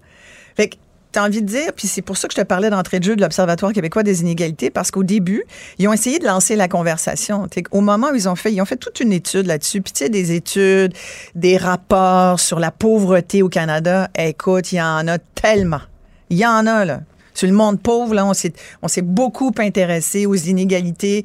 Puis on, sait, il y a même. Puis là-dedans, bon, l'Observatoire propose qu'il y ait une, espèce de grand forum. Il propose qu'il y ait vraiment comme une grande discussion. Ils disent on est, je les cite, il dit le, le, le, moment nous semble propice pour la tenue d'un sommet national sur l'insécurité alimentaire. Moi, j'ai envie de dire, on peut bien faire un sommet s'ils veulent, mais je pense qu'on le sait exactement quels sont les constats. Les constats, c'est que le milieu communautaire est à bout. Il ne peut plus à lui seul soutenir tous ces nouveaux pauvres qui sont des travailleurs du Québec. Alors moi, j'ai envie de demander, on fait quoi? Et j'interpelle les politiciens parce que c'est quand même par le politique qu'on arrive à voter des mesures puis à dire, OK, on va. Et là, ça interpelle qui? Le ministère de la Santé. C'est documenter que quelqu'un qui ne mange pas à sa faim, puis là-dedans, je pourrais te sortir des chiffres parce que je les ai, les chiffres, mais ça serait tellement... On les a, les données, Mario c'est documenté que les gens se privent aujourd'hui. On a défini euh, l'insécurité alimentaire. Tu as la faible, tu as la moyenne et tu as la grave. L'insécurité alimentaire grave, ça veut dire que une à deux fois par semaine, tu ne manges pas à ta faim. Ça a des coûts de santé directs, ça. Et ça va se répercuter, bien sûr, sur... Tu deviens malade, tu tombes malade, tu vas coûter à l'État on fait, on fait pas ce genre de calcul-là. On pense toujours dans des silos, mais tout est dans tout, tout est lié. Alors moi, je dis, qu'est-ce qu'on fait? Il est où le plan pour essayer de mettre un frein à ces problèmes de, sécurité alimentaire? Pour moi, c'est comme l'eau, c'est comme l'air. Il faut manger, c'est un besoin naturel. On peut pas couper là-dessus. Moi, quand je vois que la moitié des gens qui ont des inquiétudes par rapport à leurs finances coupent dans la bouffe, je me dis, ben là, on va-tu manger des sandwichs au ketchup quand, quand ça allait mal pendant la crise? Alors, j'ai envie de terminer en disant food for thought. Oh, belle conclusion. Kitching. Bonne fin de semaine. Merci beaucoup, Isabelle. Bye bye. Mario Dumont. Une mémoire infaillible. Impossible de lui en passer une petite vite. On parle beaucoup de solutions, d'alternatives, de ce que le gouvernement a pensé ou pas pensé pour euh, contourner le problème du tunnel à Louis-Polyte Lafontaine. Dès lundi matin, là, ça va être le sujet numéro un. Beaucoup de gens, et c'est même pas une blague, les gens sont finis par en, rire ou en ricaner, mais c'est le découragement qui parle ou qui on essaie de se réconforter parce que beaucoup de gens sont sincèrement inquiets et j'en suis un. Euh, pas que j'utilise le tunnel, mais j'utilise le premier pont à côté. Fait que si tout le monde s'en vient là, moi je suis fait à là, je peux plus venir travailler. Et donc, euh, des organismes qui s'intéressent, mais qui s'intéressaient au transport en commun avant tout ça, regardent ça avec un mélange de, d'amusement et d'inquiétude. Ouais, mais là, vous pensez comment vos politiques de transport en commun de la rive sud et la rive nord sont tout croches et à quel point ça vient compliquer encore? Quand vous dites, ouais, il faudrait prendre le transport en commun, ça vient compliquer la vie des gens. Jean-Michel Laliberté est porte-parole de l'Association pour le transport collectif euh, de la rive sud. Euh, bonjour, Monsieur Laliberté. Bonjour. Euh, vous, c'est pas d'hier que vous questionnez les incongruités euh, en transport en commun pour les gens de la rive sud. Euh, peut-être que vous allez avoir plus d'écoute avec les problèmes au tunnel? Oui, ben, peut-être qu'on va avoir plus d'écoute. ça fait déjà depuis 2015 qu'on existe en tant qu'association. donc, on existe avant même la, création de la RTM. On existait déjà. On avait par ailleurs, participé aux consultations à l'Assemblée nationale lors de l'adoption du projet de loi qui a créé la RTM. Ouais. Là, euh, soyons concrets, puis pour les gens qui, vivent ni sur la rive sud, euh, qu'est-ce qu'on appelle des incohérences? je sais qu'il y a eu, euh, puis moi, je l'ai entendu autour de moi, mes enfants étaient tellement choqués, il y a eu une grosse augmentation de tarifs, là, sont venus en arrière là-dessus, mais c'est pas simple, le transport en commun pour les gens de la rive sud. Oui, en fait, euh, l'autorité régionale de transport métropolitain euh, a pour mandat ou avait pour mandat de faire une refonte euh, tarifaire sur dans le Grand Montréal. Puis, dans le cadre de leur refonte tarifaire, ils ont transformé l'ancienne tarification. Ils ont remplacé ça par un système par zone. Donc, zone A qui est l'île de Montréal, zone B Laval et l'agglomération Longueuil, zone C ce qui est au-delà de ça, puis zone D, ce qui est en dehors de la CMM, donc vraiment périphérie concrètement, euh, ils en ont profité aussi pour augmenter le, titre euh, au métro Longueuil. Il est passé de 3,50 à 4,50 puisque ça prend maintenant un titre zone AB pour transiter euh, au métro Longueuil. Ça, c'est quand même une hausse significative pour les usagers. Donc là, il y a beaucoup de gens qu'on veut faire passer par le métro Longueuil. c'est pas, t'es pénalisé. Si tu utilises le, le métro Longueuil, c'est pas le même prix que les autres stations de métro. Oui, c'est ça, métro Longueuil et les stations à Laval aussi. Oui, Laval aussi. C'est ça, c'est pas le même prix, premièrement. Puis deuxièmement, en fait, c'est ça qui est un peu plus tordu, c'est que la RTM, en raison de leur refonte tarifaire, elle ne fonctionne pas bien avec le système euh, de, perception actuel. Donc, ils ont mis en place une refonte sans nécessairement mettre en place le, système de perception qui suit avec. Donc, il faut aller, euh, si une personne veut acheter un billet AB, soit elle doit l'acheter sur une carte solo jetable, ce que les gens font, ou les gens qui sont qui ont une carte, euh, mettons, à tarif réduit, doivent aller se faire faire une deuxième carte opus spéciale en billetterie pour pouvoir acheter des billets de, des billets pour le métro. Donc la personne veut s'acheter un billet de métro, elle doit aller chercher une deuxième carte opus spéciale sur mesure pour pouvoir acheter son billet de métro. C'est pas mal d'étapes. Ouais. Euh, et, quelqu'un, euh, exemple Alexandre qui travaille avec moi, euh, qui disait, ben, s'il veut aller sur la rive sud, lui paye 100 quelques dollars pour une carte. Il peut aller sur la rive sud, mais il peut plus en revenir. Oui, ben en fait, euh, il, ben, sur, la rive sud, en fait, zone AB, euh, la personne qui paye, une passe mensuelle zone AB euh, peut se déplacer par Mais la personne qui paye juste à Montréal peut s'en aller, peut s'en aller au métro Longueuil, mais peut plus en revenir. Oui, en fait, c'est payé que ça. La personne qui paye juste à Montréal et qui débarque au métro Longueuil sans avoir utilisé un billet pour le métro Longueuil pourrait avoir un constat d'infraction parce qu'elle n'a pas un titre valide au moment du débarquement. OK. Donc, ça va marcher, mais techniquement, c'est illégal. Exactement. Sauf que de toute façon, tu peux plus revenir. Oui, c'est ça. De toute façon, tu peux plus revenir. Puis, en fait, à cause de la réforme tarifaire, puis des complexités avec la nécessité d'avoir plusieurs cartes opus, puis euh, tout ce que ça a entraîné, ça fait en sorte que depuis le 1er juillet, il y a des filets de monde épouvantables au métro Longueuil. Donc, euh, pour acheter des billets, on est mieux de les acheter sur l'île de Montréal euh, plutôt que de les acheter à Longueuil, parce que si on les achète à Longueuil, il faut s'attendre à avoir au moins un, en temps normal, un 10, 15, 20 minutes devant soi pour pouvoir faire la filée avant de pouvoir s'acheter un billet. Ouais. Là, il y a des gens qui questionnent le. Ben, c'est pas une injustice, mais pour les, euh, la gratuité des titres pour les gens qui vont euh, les cinq nouvelles navettes, les cinq navettes qui vont euh, traverser le, tunnel, qui vont aller des qui vont partir de stationnement incitatif aux cinq endroits pour essayer de compenser pour le tunnel.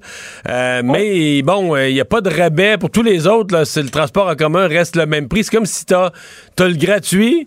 Puis pour le reste, il n'y a rien qui change, il n'y a aucun nouvel incitatif. Est-ce que c'est bien pensé, ça?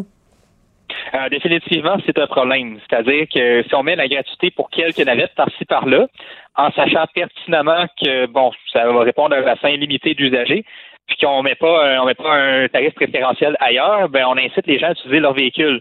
Or, en fermant partiellement le pont Louis H. Lafontaine, qu'est-ce qui se produit? Tout le monde s'en va sur le pont Jacques-Cartier.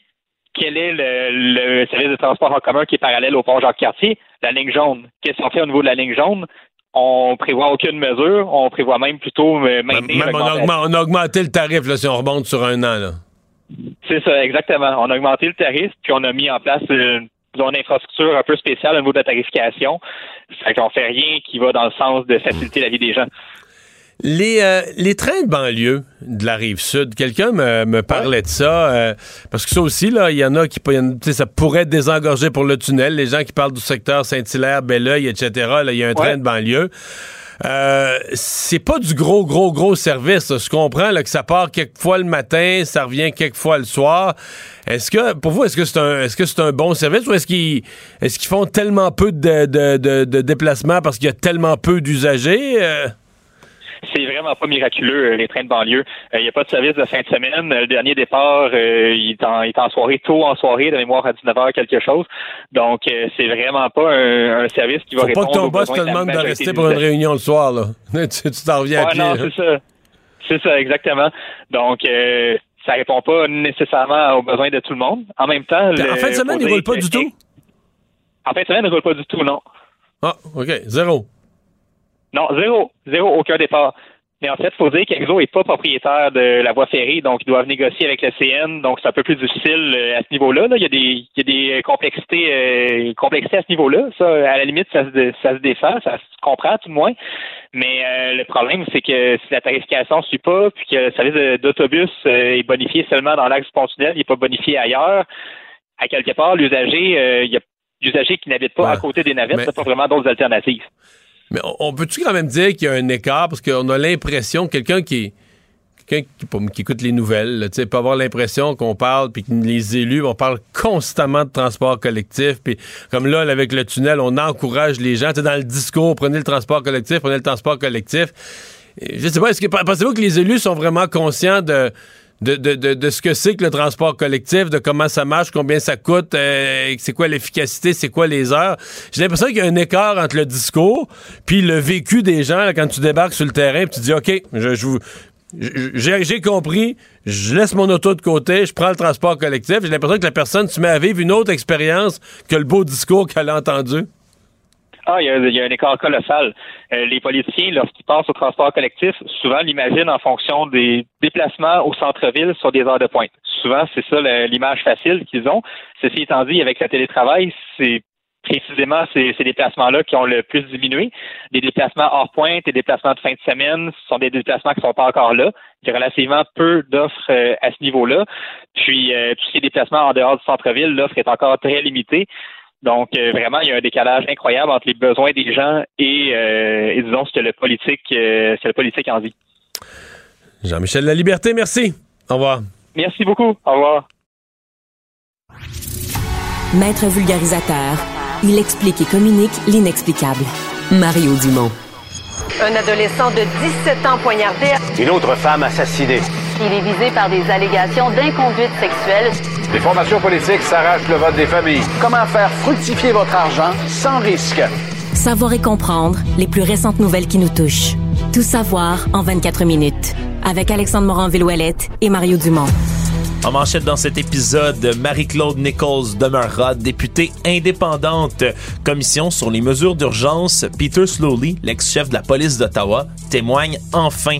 La légende du rock and roll Jerry Lee Lewis est mort et Elon Musk prend enfin le contrôle de Twitter. Donald Trump s'en réjouit. Tout savoir en 24 minutes. Tout savoir en 24 minutes. Bienvenue à Tout savoir en 24 minutes. Bonjour Mario. Bonjour. Tout d'abord, euh, en politique québécoise, euh, c'est Marie-Claude Nichols qui va demeurer finalement quand même députée indépendante, a annoncé aujourd'hui une première sortie là, dans un court message, court déclaration écrite dans lequel elle a affirmé vouloir rester députée indépendante de Vaudreuil, ne pas mhm. rejoindre donc d'autres formations politiques, mais ne démissionnera pas non plus.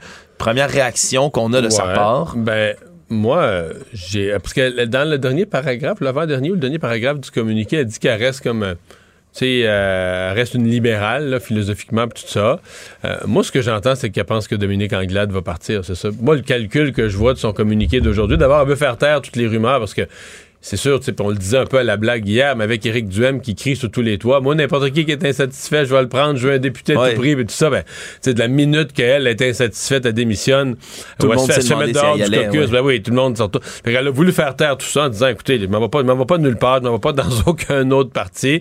Euh, un. Deux, je vais rester député, je viens d'être élu par les gens de Vaudreuil, donc elle a voulu rassurer sa population locale. Mais je pense qu'elle a aussi voulu passer un message au Parti libéral de dire, regardez bien, là, euh, ça n'a pas d'allure ce qui est arrivé euh, puis tasser Dominique Anglade, puis moi, le lendemain matin, je, je, je, je rentre au bercail. là. Ouais. Je suis disponible pour aller travailler avec le prochain chef, puis je pense que c'était ça le message. Oui, parce qu'elle dit dans son message textuellement que ses convictions profondes ne changent pas, elle demeure profondément libérale. Donc, absolument. le message, moi, je l'ai compris. Moi, je l'ai interprété comme ça. D'autant plus, on ne sait pas à qui elle parle, mais il y a des gens, clairement, au Parti libéral qui semblent être sur la... la, la sur le cas de Dominique Anglade, des anciens députés, euh, des anciens, des, des, des candidats défaits. On a entendu beaucoup de témoignages d'ailleurs là dans les dernières 24 heures depuis que cette nouvelle-là est tombée de l'expulsion de Madame Nichols. On peut écouter rapidement Rafale. Il y a les stéréos, Serge Simard, Marie Montpetit, Paul Robitaille, tous des anciens anciennes du Parti libéral qui se sont exprimés. Et on termine par Virginie Dufour, elle qui est actuellement députée des Mille-Îles, qui est la seule parmi tous ceux- tous ceux-là à appuyer toujours Dominique Anglade. S'il y avait un vote de confiance à l'égard de Mme Anglade, comment vous voteriez? Je pense que par l'essence de mes réponses, vous pouvez comprendre qu'elle n'aurait pas mon appui. Avec tout le respect que je dois à Mme Andelade, c'est clair que s'il y avait une course à la chefferie, puis si j'avais encore ma carte libérale, je voterais pas pour euh, Dominique Andelade. C'est clair, c'est clair. Alors, Dominique Anglade doit absolument se soumettre à un vote de confiance des membres le plus rapidement possible. Puis, chose certaine, dans mon, dans mon cas, moi, je lui accorderai pas mon appui. Tant que Mme Anglade ne montre pas une autre façon de faire les choses, ben, je pourrais pas voter pour elle. J'ai vu des choses à l'interne et j'ai- je donne à 100% mon appui à Dominique. dans, dans le cas de Mme Dufour, la dernière, écoute, c'est faut être logique. Il y a 10, elle, est de- elle fait partie des 10 nouvelles personnes qui, qui ont été élues et qui sont nouveaux dans le caucus. Écoute, quand c'est des gens élus depuis trois semaines, là. Ça serait bien le bout qui veulent euh, partir en fronde contre la chef. sont à l'étape de, de ta vie politique, je l'ai déjà vécu, où tu installes ton bureau de comté, puis tu sais même pas T'es fébrile d'être Ah ouais, là. puis pas juste ça, tu sais même pas encore comment ça fonctionne exactement. C'est des fonctionnaires de l'Assemblée nationale qui disent, oui, oui, vous avez, c'est si, c'est ça, remplissez le formulaire A40 pour votre bail de votre bureau de comté dans tel local. Tu sais, t'es vraiment dans l'étape des apprentissages du début. Et, en plus, ben, celle qui t'a fait élire, celle qui t'a accueilli comme candidat, comme candidate, c'est Dominique Anglade. Fait que c'est comme impossible. Pour ces 10-là, c'est sûr que ça va être la fidélité au chef. C'est impossible que ces 10 personnes-là se disent déjà Ah, moi, je viens d'arriver, mon bureau de comté n'est même pas encore installé, j'ai jamais siégé une journée au Parlement, j'ai pas encore assisté à un véritable caucus régulier, puis moi, je voudrais mettre dehors la chef. Ouais, sur- impossible. Surtout que tu viens de voir une de tes collègues se faire mettre dehors, puis une collègue Voilà. bien établie en plus. Donc, ça, pense- ça n'arrivera pas. Donc elle est sûre dans le caucus, à mon avis, de l'appui des 10 nouveaux. Euh, quelques anciens là, qui sont ses officiers. Mais donc, dans le caucus, elle devrait toujours garder une majorité d'appui, peut-être quelques insatisfaits. Mais dans le parti, euh, parce que le caucus, pas le parti, le caucus, c'est 20 députés. Dans le parti, dans les comtés, à mon avis, ça va être... Moi, je- le disais avant cet épisode-là que ça allait être difficile pour elle. J'ai pas changé d'idée. Je pense que maintenant, c'est rendu très difficile. Actualité. Tout savoir en 24 minutes. La commissaire à l'éthique et à la déontologie de l'Assemblée nationale a confirmé qu'elle enquêterait sur l'aide financière qui a été donnée de 50 millions de dollars à un moment où l'entreprise LMPG est administrée par un proche de Pierre Fitzgibbon, le ministre de l'Économie. Ça devient donc la cinquième enquête à la commissaire à l'éthique qui vise M. Fitzgibbon. On rappellera que la transaction s'était déroulée à un moment où Michel Ringuet agissait, lui, comme mandataire de la fiducie sans droit de regard du ministre et était l'un des actionnaires et administrateurs de LMPG. Donc, c'est une autre enquête, encore une fois, qui va venir viser M. Fitzgibbon. On sait qu'il y en a eu par le passé qui ont eu certaines conséquences. Il avait dû se retirer momentanément. Est-ce que ça commence Ben, bien mal, disons, son Ben, c'est ça que j'allais dire. C'est ça que j'allais dire. Celle-là, ce qui est particulier, c'est qu'un deuxième mandat avec des fonctions élargies. Il me semble que François Legault, en dedans de lui, devait se dire là, il, ça, il faudrait plus qu'il y en ait. Là. Puis là, le mandat n'est pas commencé, il n'y a pas un mois de fête, euh, qu'il y a déjà une première enquête de commissaire à l'éthique. Euh, c'est, c'est, c'est, c'est fatigant, c'est embarrassant. Pierre Fitzgibbon, lui, a l'air à s'en foutre, là, a, accueilli tout ça avec une certaine désinvolture, mais euh, c'est autour de lui là, que ça va fatiguer, puis ça va finir par fatiguer. Il, est- assez populaire quand même dans le caucus, puis ça va finir par fatiguer des collègues aussi. Oui, absolument, parce que une attitude comme ça de, de se sentir un peu au-dessus des choses, ça peut quand même euh, repousser certaines personnes, puis ternir un peu la confiance, si on veut, à un ministre qui, en plus, tu le mentionnais, vient d'hériter Ouais. d'un espèce de super ministère. Puis, je veux dire, je je suis pas certain qu'il s'est aidé. C'est quand même, il a quand même été extrêmement euh, dur. Certains disaient méprisant avec la commissaire à l'éthique. Fait que d'après moi, elle, mettons qu'elle a un dossier, puis tu dis, OK, c'est un petit dossier, puis je pense pas que je vais conclure, je pense pas qu'il y a grand-chose là, puis je pense pas que je vais conclure avec un blanc, mais je vais le prendre pareil. Je vais le prendre pareil. Ça va faire la nouvelle que je dis que je l'étudie. Tu sais, euh, je dis pas que c'est ça, là, mais il, il s'est pas aidé là. en montrant son peu d'intérêt pour la commissaire à l'éthique, en la, en la traitant, en voulant dire elle, elle c'est pas fort, elle, elle comprend rien au monde des affaires, même si c'est peut-être le cas, soit dit en passant. Mais je veux dire, t'as pas le choix. C'est elle que l'Assemblée nationale a désigné comme commissaire à l'éthique. Tu lui dois respect. Et ça, il a oublié cette règle-là. là alors qu'on se prépare lundi à la fermeture du pont-tunnel, on apprend une nouvelle en termes de transport en commun. Québec et Montréal vont mettre sur pause le prolongement du service rapide de bus entre Pineuf, le stade olympique et la rue Notre-Dame. Tout ça pour des raisons de coût. C'est une autre tuile qui va tomber sur la tête comme ça des automobilistes parce qu'on en cherche des solutions de transport en commun à l'intérieur de la métropole et à l'extérieur. Surtout, c'est que ce service de bus rapide-là sur Pineuf n'est toujours pas en activité. Donc, on, déjà, on va pas le prolonger. J'ai un beau résumé pour toi, ah Mario, de combien d'années? tellement d'années. On l'a annoncé en 2009. 2009, c'était annoncé et la date prévue, c'était 2013. Pour le début, là. Ça pour le début, c'était censé rouler en 2013. Donc, on comprendra que plus, 9 ans plus tard, il y a eu des retards épouvantables. C'est censé ouvrir donc le 7 novembre prochain. Mais en plus, Mario, dépassement de coût de plus de 300 ça a coûté le trip construire tout ça. On dit là que c'est 17 stations entre Montréal et Laval sur ce circuit de bus-là, 500 millions de dollars que ça a coûté. Oui, parce que là, c'est pas un tramway, c'est juste des, bus rapides, le service, de, mais avec des voies réservées et tout ça, mais c'est quand même juste de l'autobus. 500 millions de dollars que ça a coûté 300% je rappelle, de dépassement de coûts. Et là, si on voulait prolonger, donc, entre la rue Pierre de Coubertin et Notre-Dame, toujours sur l'axe P9, pour pouvoir descendre comme ça plus au sud de la ville, mais on avait un budget, une enveloppe de 78 millions de dollars du côté du gouvernement qui avait annoncé ce prolongement-là en 2019 de par la ministre déléguée au transport, Chantal rouleau.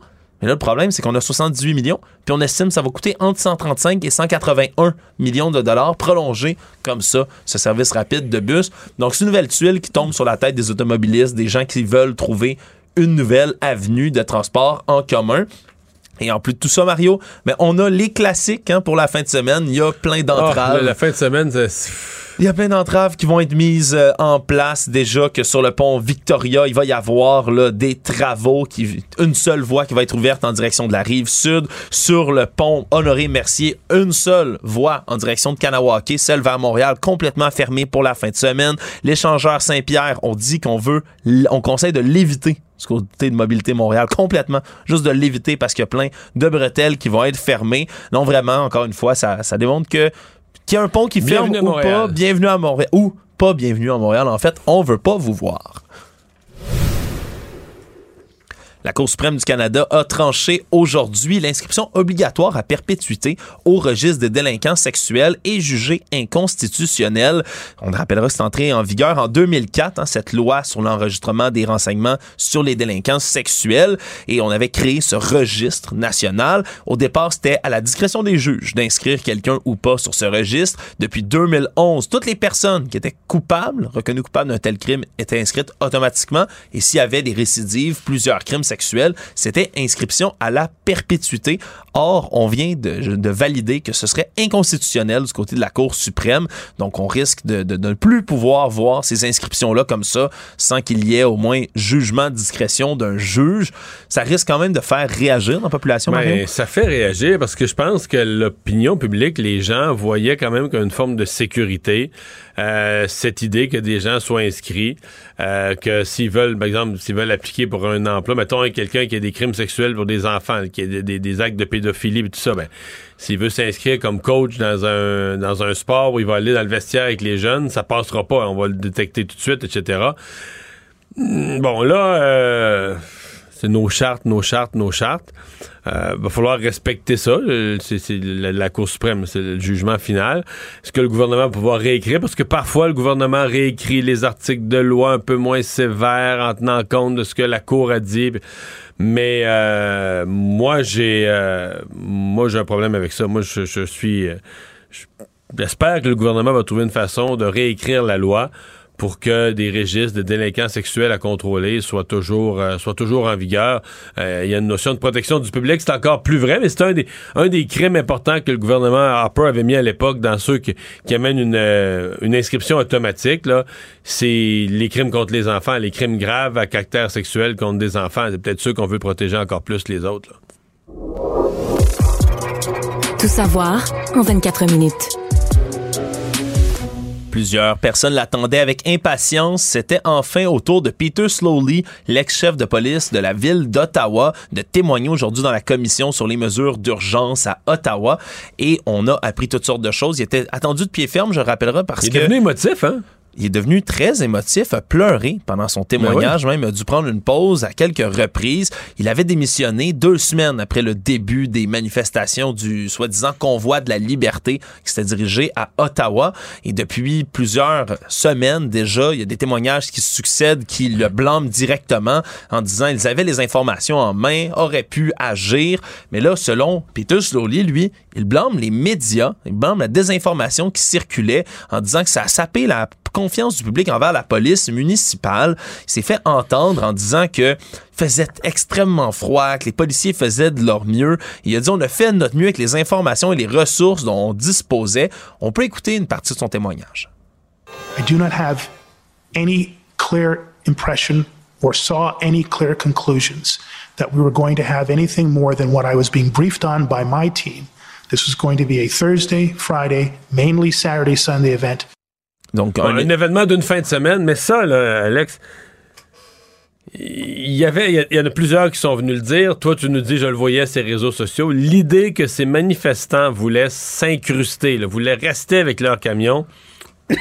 Je sais pas comment il a pu ne pas anticiper ça. C'était dans leur slogan, littéralement. On partira pas jusqu'à ce que toutes les mesures sanitaires soient levées. Quand ils se faisaient interviewer par des gens des médias, c'est ce qu'ils répétaient. On partira pas tant que tout Mais sera lui, il croyait pas, pas levé. ça. Il disait, voyons donc, là, ils vont partir lundi matin, ils vont s'en aller. Persister, signer aujourd'hui. Continué à marteler les mêmes propos encore et toujours. Et je le rappelle, là, on a eu des témoignages, entre autres, hier, du grand patron de la police provinciale, l'Ontario, Thomas Carrick, qui lui disait mais que on, on a donné des rapports, des renseignements euh, qui provenaient même de la police d'Ottawa elle-même, de notre police, comme quoi les manifestants étaient équipés, voulaient rester sur place, partiraient jamais tant qu'il n'y aurait pas eu gain de cause. Et pourtant, pour M. Slowly, il s'agit seulement d'une couverture médiatique injuste de désinformation sur son cas. Il a dit, entre autres, on a fait de la mitigation de trafic pour pas que les véhicules se rendent trop sur place.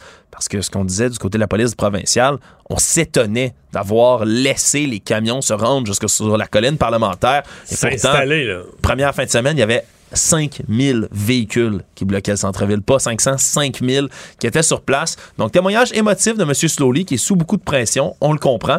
Mais pourtant, difficilement peut-être réussi à convaincre les gens qui l'entendaient aujourd'hui.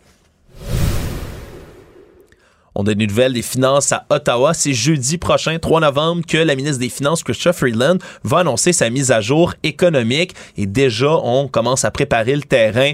On dit que ça va pas être facile ce côté économique au Canada, document qui va quand même être plus mince que dans les dernières années vu qu'on n'a pas toutes les mesures d'aide, les programmes COVID entre autres qui sont dans ces mesures-là. Alors on, on a laissé entendre déjà qu'on se dirige vers une période difficile. On dit pas récession là. pour l'instant. Le mot en R n'est pas utilisé. Mais ils vont devoir quand même mettre à jour dans un, un exercice comme ça où les, les- les chiffres du gouvernement, les dépenses, les revenus du gouvernement, mais tu as quand même une mise à jour des prévisions du gouvernement pour l'état de l'économie pour les prochains mois. Donc on va surveiller certainement est-ce qu'il anticipe une, euh, un ralentissement fort ou une récession. On va surveiller aussi, je vais être quand même curieux de voir la mise à jour. Je sais pas jusqu'à quel point ils vont être précis, mais euh, des paiements d'intérêt sur la dette. Parce que le gouvernement Trudeau a emprunté massivement avec la confiance que les taux d'intérêt euh, allaient rester bas. Parlait, on parlait dans le discours du trône il y a deux ans de taux d'intérêt qui allaient rester bas pendant des décennies. Laisse-moi vérifier les taux d'intérêt à l'instant. Ouais, Mario me confirme à l'oreille qu'ils ont monté, Ouais, qu'ils continuent de monter. Et, et- et on dit, tu sais, on dit souvent en ondes, ah, tu dis que pour les ménages endettés, ça va coûter cher, mais il n'y a rien dans nos sociétés qui est plus endetté que le gouvernement, là. Le gouvernement, les, les paiements d'intérêt, c'est pas instantané, parce que la dette, c'est renouvelable à diverses échéances, mais dès l'année prochaine, les paiements d'intérêt sur la dette vont commencer à, grimper, significativement. Savoir et comprendre. Tout savoir en 24 minutes. Le gouvernement du Québec a adopté un décret qui autorise les compétitions de karaté, compétitions qui étaient devenues, peut-être les gens ne le savaient pas, illégales depuis que Mais ce sport-là est Coupe- exclu. La Coupe Québec avait été annulée il y a 10 jours. là. Oui, ça avait été annulé parce que, ben, aux Jeux olympiques de 2024, on a enlevé le sport du karaté des compétitions, ce qui fait en sorte de, ça tombait dans des sports de combat qui sont dans l'article 83 du code criminel. Donc, n'importe qui qui se livrait à un combat, même dans un tournoi qui était encadré, devenait euh, quelqu'un de criminel, avait des accusations portées contre lui. Ouais, moi, j'avais jamais entendu parler de ça, que la liste des sports de combat qui étaient exclus, c'est la- c'est les sports inscrits aux, les sports de combat inscrits aux Olympiques. Donc, on s'est, d'autre. on s'est appuyé là-dessus. Donc, quand le karaté débarque des Jeux olympiques, parce que moi, sincèrement, je pensais que le karaté faisait partie des disciplines de base aux Olympiques, mais euh, c'est pas ça du tout. Le karaté est dans une liste de sports, puis là, le pays hôte, puis le comité olympique, etc., choisissent dans cette liste lesquels ils vont mettre. Comme là, à, à Tokyo, on avait retenu le karaté. On, on s'entend, c'est qui est un sport Oui, national, qui est un des sports nationaux de la- du Japon. Mais euh, aux Jeux olympiques de Paris, on a retenu d'autres sports. On n'a pas retenu le karaté. Donc, n'étant plus un sport olympique, les compétitions de karaté devenaient quelque chose d'illégal au Québec. Et là, on a donc, par voie législative, on a, on a rendu ça euh, légal. Ça me paraît bien logique. Ben oui, autoriser la reprise des compétitions de karaté amateur. Parce qu'il y en a du karaté euh, qui. On, voit- on a souvent l'image des enfants là, avec des, des petites ceintures blanches qui, qui font des mouvements dans le vide. Mais il y a des compétitions de karaté qui sont euh, plein contact, là, qui sont vraiment beaucoup plus robustes, où on peut. Presque infliger un chaos à son adversaire, ni plus ni moins. Mais c'est sûr que dans des situations comme ça, ça pourrait frôler le criminel si c'est pas encadré. Ah non, il faut que ce soit encadré, évidemment. ben- c'est un sport de combat. Puis de toute façon, euh, je faisais une entrevue avec le président de Karaté Québec qui me disait, de toute façon, on peut rien faire parce qu'on n'est pas assuré. Si c'est pas légal, évidemment, une activité, tu, tu tiens, mettons, une compétition d'une activité qui n'est pas, qui est pas jugée légale au Québec par le gouvernement, qui n'est pas considérée légale, la compagnie d'assurance débarque tout de suite, va jamais cautionner une activité illégale. Donc, il arrive n'importe quoi, des accidents, euh, n'importe quoi arrive Ouf. durant le, le tournoi. Euh, personne, des administrateurs, personne va vouloir se trouver personnellement responsable de ça pour assurer. Donc, il fallait que c'est c'est la ministre. Dans le fond, ça s'est réglé cette semaine au Conseil des ministres, le premier Conseil des ministres du gouvernement, du nouveau gouvernement Legault. Euh, la ministre des Sports, Isabelle Charret, a déposé euh, le texte d'un décret et donc ça a été adopté par le Conseil des ministres. Et à l'hiver 2023, on va déposer un cadre de gestion pour l'ensemble des sports de combat comme celui-là sur le territoire québécois. Il y a un témoin qui affirme avoir accueilli Marilyn Bergeron chez lui pendant plus d'un an, cette jeune femme qui a disparu depuis près de 15 ans maintenant. Avec sa famille aujourd'hui, on donnait un point de presse, tout ça pour faire en sorte qu'un jour on puisse élucider sa disparition. Témoin donc important qui dit qu'elle aurait séjourné en Ontario et on invite vraiment les Ontariens à divulguer toute information qui pourrait aider à retrouver Marilyn Bergeron, qui avait 24 ans à l'époque lorsqu'elle a disparu, a quitté la maison de ses parents le 17 février 2008. On disait qu'elle partait euh, se promener, Elle s'est rendue à un guichet automatique dans un restaurant, puis plus une trace. On n'a plus jamais entendu parler de Marilyn Bergeron jusqu'à ce témoin maintenant qui livre un témoignage. Donc ça risque d'être amplifié dans les médias ontariens, et peut-être, qui sait, peut-être donner de nouveaux témoignages euh, et du, de l'eau à l'enquête. Euh, Reste une, une réalité. Là. Maintenant qu'elle s'est en Ontario, euh, vivante et en santé, euh, c'est assez facile de rejoindre ses parents là, depuis 15 ans. là. Donc, tu dis, est-ce que c'est parce qu'elle veut. Est-ce qu'il est arrivé quelque chose? Est-ce qu'elle veut plus avoir de contact avec ses parents? Mais il n'y a pas de raison apparente. là. Elle n'est pas partie en chicane, elle est partie un matin, tout bonnement comme ça. Il y a pas de. Ou encore, est-ce qu'elle est. Est-ce qu'elle vit carrément là, sous le joug, totalement emprisonnée, sous la menace de quelqu'un? Est-ce que c'est ça? Euh, la famille a l'air convaincue, puis l'avocat, euh, l'avocat Marc Bellemare a l'air convaincu de, de faire délier des langues. On a l'air d'avoir la conviction, pas nécessairement de savoir aujourd'hui où elle est, mais l'impression qu'à l'époque, il y a des gens, peut-être des gens associés au monde criminel, des gens avec qui, ont pu la voir, qui ont pu savoir des choses et que, bon, en, vie- en vieillissant avec le passage du temps, ces gens-là, quelqu'un pourrait prendre le téléphone, les appeler puis dire, regardez, là, c'est un tel, il a fait telle affaire, etc. Euh, on leur souhaite, là, la mère disait ce matin, on pense, on n'exclut pas, là, on le sait que peut-être qu'elle est décédée aujourd'hui, mais on ne veut plus vivre dans l'incertitude devant l'inconnu. Le, fait de pas savoir devient euh, trop souffrant. Tout savoir en 24 minutes. You're fine, so kind. I got to tell this world that you're mine, mine, mine, mine. I see my nails and I tremble my thumb. Et oui, les débuts du rock and roll. Les débuts du rock and roll, un des derniers grands pionniers de cette musique, Jerry Lee Lewis, est mort à l'âge de 87 ans.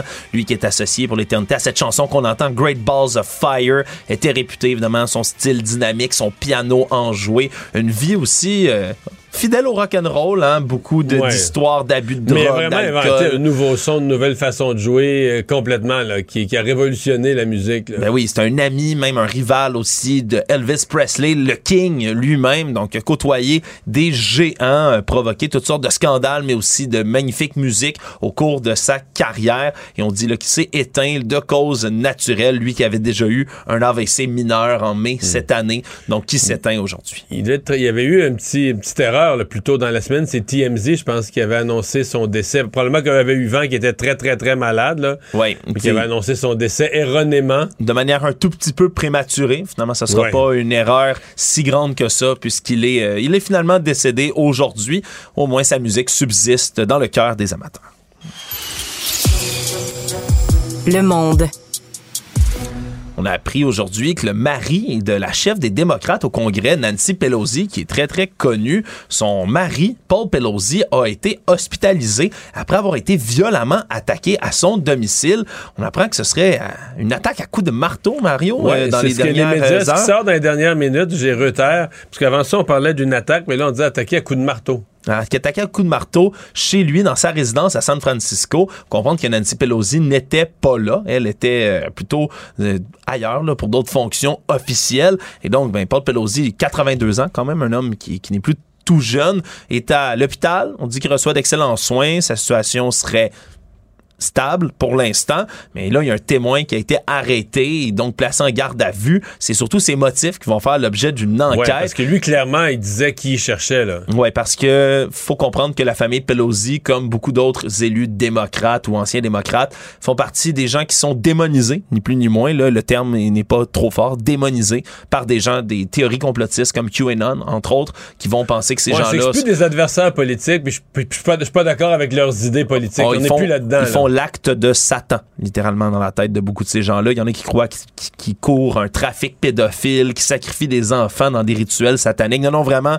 c'est du lourd. On sait pas si c'est les motivations, évidemment, qui ont motivé certaines Non, mais personnes. quand des choses comme ça se disent, tu dis, il faut juste qu'un esprit fêlé entende ça.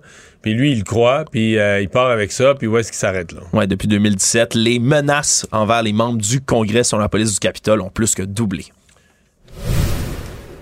Et très rapidement, Twitter a finalement été acheté par Elon Musk. C'est fait après euh, avoir voulu s'en sortir pendant plusieurs mois de, ce, de cette entente de 44 milliards. C'est chose faite et une personne qui s'en réjouit, c'est l'ancien président Donald Trump qui a dit, lui, sur son Truth Social que Twitter est en de très bonnes mains. On peut comprendre pourquoi. Elon Musk avait déjà évoqué le fait de le ramener sur Twitter, lui qui est banni depuis l'assaut Mon sur le ami, C'est une Capitole. question de jour à partir de maintenant qu'on va y revoir Donald Trump. Résumer l'actualité en 24 minutes, c'est mission accomplie.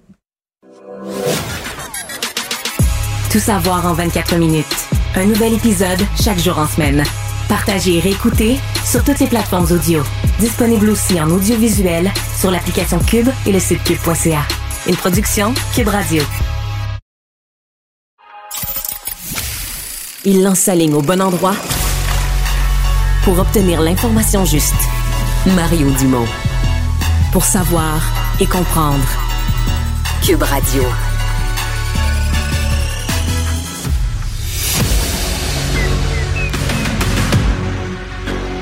Emmanuel Latraverse. J'ai pas de problème philosophique avec ça. Mario Dumont. Est-ce que je peux me permettre une autre réflexion? La rencontre. Ça passe comme une lettre à la poste. Il se retrouve à enfoncer des portes ouvertes. là. La rencontre La Traverse Dumont. Bonjour Emmanuel. Bonjour. Alors, est-ce que c'est le supplice de la goutte d'eau qui s'amorce pour euh, Dominique Anglade? J'avoue que quand ça commence à sortir à gauche et à droite que la chef doit partir dans un parti généralement discipliné comme le Parti libéral, j'ai rarement vu ce mouvement de balancier-là revenir. là. Quand c'est parti, là, ça, ça regarde mal. hein. Ben, c'est très rare, peu importe le parti. Quand, Ouais. ça se- quand les langues se délient, euh, chacun trouve le prétexte dans un cas, puis le prétexte a été donné, je pense, à plusieurs par l'expulsion de la députée euh, de Vaudreuil, Marie-Claude Nichols, pour essentiellement avoir refusé un dossier. Il faut mettre les choses en perspective. Euh, donc, plusieurs se sont euh, ralliés à ça.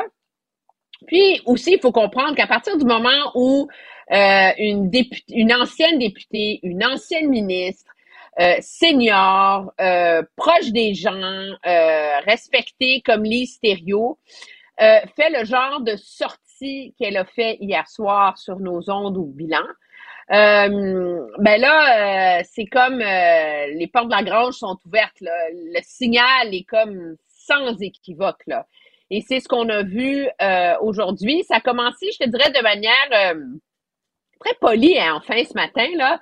Euh, l'ancienne candidate dans Jean Talon, Julie White, qui, elle, n'est pas venue régler. moi, j'ai pas vu quelqu'un qui venait faire une job de bras, là, du tout, du tout, mais dire, écoutez, les amis, là, pouvez-vous vous dire comme des adultes, là? On n'expulse pas quelqu'un pour des chicanes. elle a même dit de bébé lala. Là. Puis il y a quelque chose d'un peu, c'est un peu la bonne expression. tu sais. C'est-à-dire, trouver une façon de vous entendre. Il y avait comme une fenêtre pour Mme Anglade, je pense, mais, de saisir. Mais, mais Julie White là, avait l'air à croire vraiment à l'hypothèse. Puis. Je sais qu'en politique, tout est faisable, puis tout s'oublie. Mais elle avait l'air à croire à l'hypothèse qu'on puisse défaire la journée d'hier. Donc, euh, euh, faire une nouvelle rencontre avec Mme Nichols, trouver quel rôle elle pourrait occuper qui pourrait la satisfaire dans le caucus et qu'elle réintègre le caucus. moi, je m'amusais ce matin avec nos collègues de la politique, là, avec dire, ouais, comment, qu'est-ce que t'écris dans le communiqué de presse? Bon, on l'avait expulsé du caucus, mais un petit peu, pas, pas tant que ça. On l'avait juste un peu expulsé. Puis ben, à matin, on a regardé ça, puis finalement, on va la désexpulser. Parce que, tu sais, c'est un peu loufoque. C'est ça la ligne, là. Mais moi, c'est ce qu'on m'a dit, là, je veux dire, euh, dans l'entourage de Mme Anglade, c'est de dire, euh, tu sais, on l'a pas, le but, le tu on, on ferme pas la porte à ce qu'elle revienne, c'est pas pour la vie. Euh, ouais, mais Emmanuel, hein, expulser, expulser, quelqu'un du caucus, hey. Tu sais, c'est comme, euh, tu sais, c'est pas, c'est pas mettre ton enfant en punition dans le coin, là, c'est mettre tes valises sur le perron, fermer la porte, changer la serrure, là. Je veux dire, alors, moi, je vois pas comment. Mais tu sais, tu peux tout détricoter dans la vie si tu es prêt à reconnaître que tu as eu tort, là. Tu sais, je veux dire, il y a des couples qui sont au bord du divorce, puis qui se réconcilient, puis qui s'aiment beaucoup, là. Alors, ça se fait. Mais pour ça, il aurait fallu que Mme Anglade agisse très vite. Parce que euh, après ça, ça a commencé euh, à débouler. Là. Bon, il y a l'ancien député euh, Serge Simard, à. Puis après ça, en après-midi, il y a Paul Robitaille, qui, on avait tous compris, hein, avait renoncé à se représenter dans le comté de Bourassa parce qu'elle avait essentiellement pas trop aimé son expérience du PLQ. Là. Euh, alors, elle a dit carrément, euh, Mme Anglade peut pas avoir mon appui avec sa façon de gérer. Puis ce que ça illustre, c'est à quel point euh, il semble que Mme Anglade a une mauvaise lecture de sa marge de manœuvre. C'est comme si elle n'est pas encore ancrée dans la réalité politique des lendemains de cette élection. Et qu'elle s'imagine qu'elle a le, vrai pouvoir d'imposer plutôt que d'avoir le devoir de rassembler, de négocier et de faire des compromis. Ouais. Mais tu parles de, Serge Simard, euh, l'ancien député de Dubuc, là, au Saguenay. Quand même drôle ce qu'il a dit. D'une certaine façon, ça en dit long. Il dit Moi, là, s'il y avait un congrès au leadership, ou un vote au leadership, puis que j'avais encore ma carte. Donc là, moi, j'entends OK, il est même plus en règle, lui, là. Il a même plus sa carte de membre en règle. Il dit si et si, là, je voterai pas pour elle. Mais le deuxième si, tu dis, OK, tu sais, dans, dans, ce qu'on se racontait à l'élection, tu dis, mais voyons, comment c'est qu'il n'y a plus de monde? Avant, en région, il n'y a plus de monde. À nulle part, il n'y a plus de monde. Faut chercher des candidats, il n'y a plus de monde. Tu dis, OK, même un ancien ministre qui est rouge, là, rouge, libéral, plus rouge que ça, ça se peut pas. Sa carte est... Hein? C'est des vrais rouges, eux autres. Ben oui, mais sa carte n'est pas en règle, Emmanuel. Donc, tu comprends ce que je veux dire? Tu dis, OK, ça nous donne, une, ça nous donne une idée, là. Non, ça nous donne une, une idée. Notre collègue euh, Yasmine Abdel-Fadel nous disait sur euh, les ondes de, joute, de la joute il y a quelques il y a une heure à peine qu'il y a un conseil euh, exécutif spécial d'urgence qui a été appelé aujourd'hui, ce soir, là, qui débute donc dans les prochaines minutes. Euh, ça va, se mettre, ça va se mettre à chauffer. Moi, je pense que ce qui a fait doublement mal à Mme Anglade, c'est qu'on l'a pas vu. Elle a envoyé quelqu'un d'autre défendre sa décision. Puis ça, c'est injuste en vérité. Parce que t'envoies le président du caucus faire ta job de bras. Mais il sortait plus aujourd'hui, là. En tout cas, moi, lui. aujourd'hui, il n'y avait plus moyen d'avoir personne là, pour défendre la décision. là. Tous Non, ceux qui mais ont elle, elle est où? Pas là. Je veux dire, Madame Anglade, si elle voulait réparer les pots cassés, elle aurait pu faire aujourd'hui. Là. Elle aurait pu donner euh, deux entrevues où euh, elle reconnaît qu'elle est allée trop loin, dire qu'elle a appelé Madame Nichols. Sais, tu peux. Mais là, il est rendu 5 heures, les voix se multiplient pour demander sa démission. Puis pire que ça, il y a des gens en coulisses, ils disent bon, ben regarde, c'est fini là, parce qu'en vérité, personne s'est porté à sa défense aujourd'hui. Non. Moi, j'ai pas, il y a personne qui Ben, m'a appelé ici, pour à me Cube, dire à Cube, il y a, eu une entrevue avec la nouvelle députée, là, une, une de la nouvelle génération qui vient d'être élue, euh, Mme Dufour de Laval, qui elle a défendu. C'est la seule que j'ai entendu défendre le bec et ongle. Mais tu sais, les nouveaux, à mon avis, les 10 nouveaux, ils vont tous défendre Mme Anglade. Ils sont élus depuis trois semaines avec elle comme chef. Je veux dire, ils n'ont pas de recul, ils n'ont pas. Puis ça, de toute façon, ce serait quasiment indécent. là. Tu viens d'être élu avec cette chef-là il y a trois semaines. Est-ce que tu vas vraiment partir après elle? Je sais Mais pas. non, Mais- puis ils ont entendu le message du président du caucus, Enrico Ciccone, qui dit le caucus, c'est hermétique. Et on se demande si c'est pas ça le fond de l'histoire. C'est finalement, la colère vient pas du fait que ça s'est ébruité, le fait que Mme Nichols avait pas ce qu'elle voulait. Et que ça s'est pas ébruité, le fait que Mme Nichols voulait la troisième vice-présidence. On lui a reproché. Et c'est de là que vient la colère. Et ça, euh, en tout cas, moi, euh, je crois comprendre qu'on a compris le message. Là. Plus le droit de parler. Est-ce que Mme Anglade sera à Noël, d'après toi? J'ai de la difficulté à voir comment elle peut se rendre. Je ne vois pas comment elle peut se rendre à Noël de la manière dont Ouais. elle a géré les lendemains de la campagne. C'est une épiphanie en fin de semaine, peut-être, mais ça prend. j- Dans sa, si la tendance se maintient, non. Que je pense aussi. Moi, je suis assez inquiet pour elle. Euh, rapidement, euh, ce jeudi, donc, euh, un exercice important à Ottawa. Oui, c'est le premier gros test hein, de Chrystia Freeland dans la nouvelle réalité. C'est sa mise à jour économique. Elle qui a finalement été ministre des Finances seulement dans un contexte de bar ouvert, parce que quoi qu'elle en dise, son dernier budget en 2022, en mars dernier, c'était pas vraiment un budget de grande prudence. Il y avait quand même pour, euh, c'était quoi? C'était 70 milliards de dollars de nouvelles dépenses, là.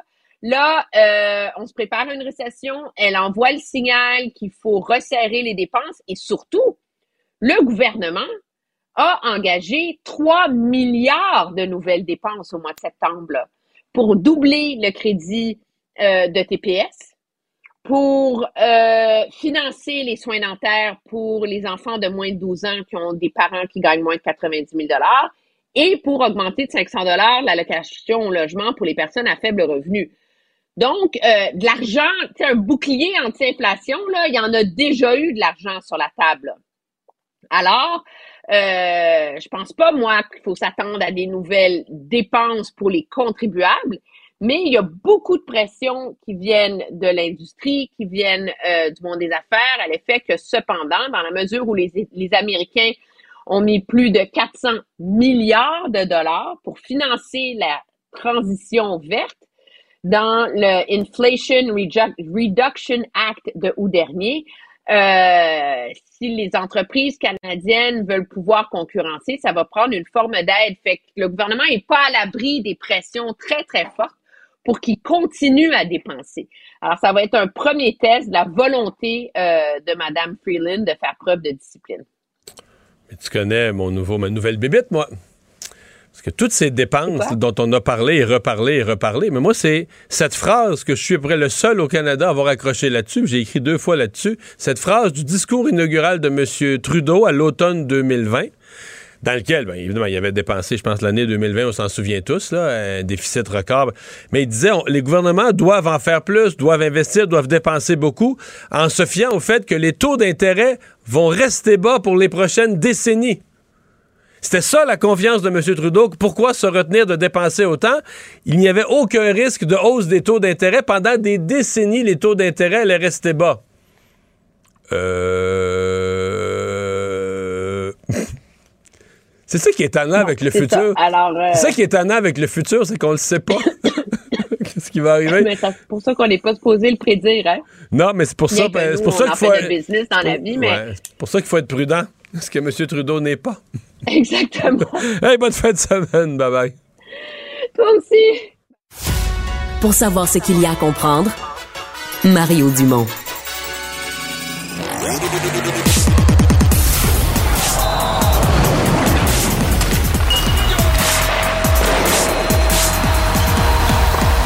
Jean-François Barry, un chroniqueur pas comme les autres. Salut Jean-François.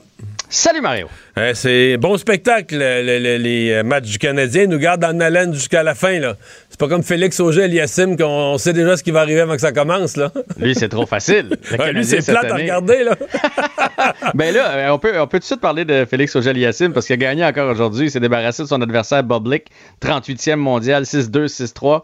Mais là, le prochain, en demi-finale, ça va être Carlos Alcaraz, le numéro 1 mondial. Oh, oh, oh, OK. Ouais. À mon avis, ça va être un petit peu plus compliqué pour euh, Mais en fait, ça va être un vrai test pour savoir. Là, là, il est sur son X. euh, présentement, il a l'air de faire ce qu'il veut. Il se débarrasse des adversaires à une vitesse incroyable. S'il est pour. euh, ouais, c'est ça. Il n'a jamais été en confiance comme ça de toute sa vie.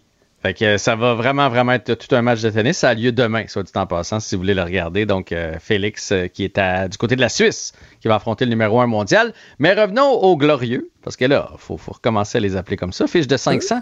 Sans Il Madison. joue pour 500, ben oui. Sans Edmondson. Puis on craignait, on, on craignait que les gardiens, ce soit, euh, que ce soit ridicule, là, que ce soit la défensive et les gardiens. Puis euh, la défensive surprend, puis les gardiens sont au rendez-vous. Le, taux d'efficacité des gardiens, des deux gardiens du Canadien additionnés, à mon avis, se compare avantageusement à toutes les équipes de la Ligue.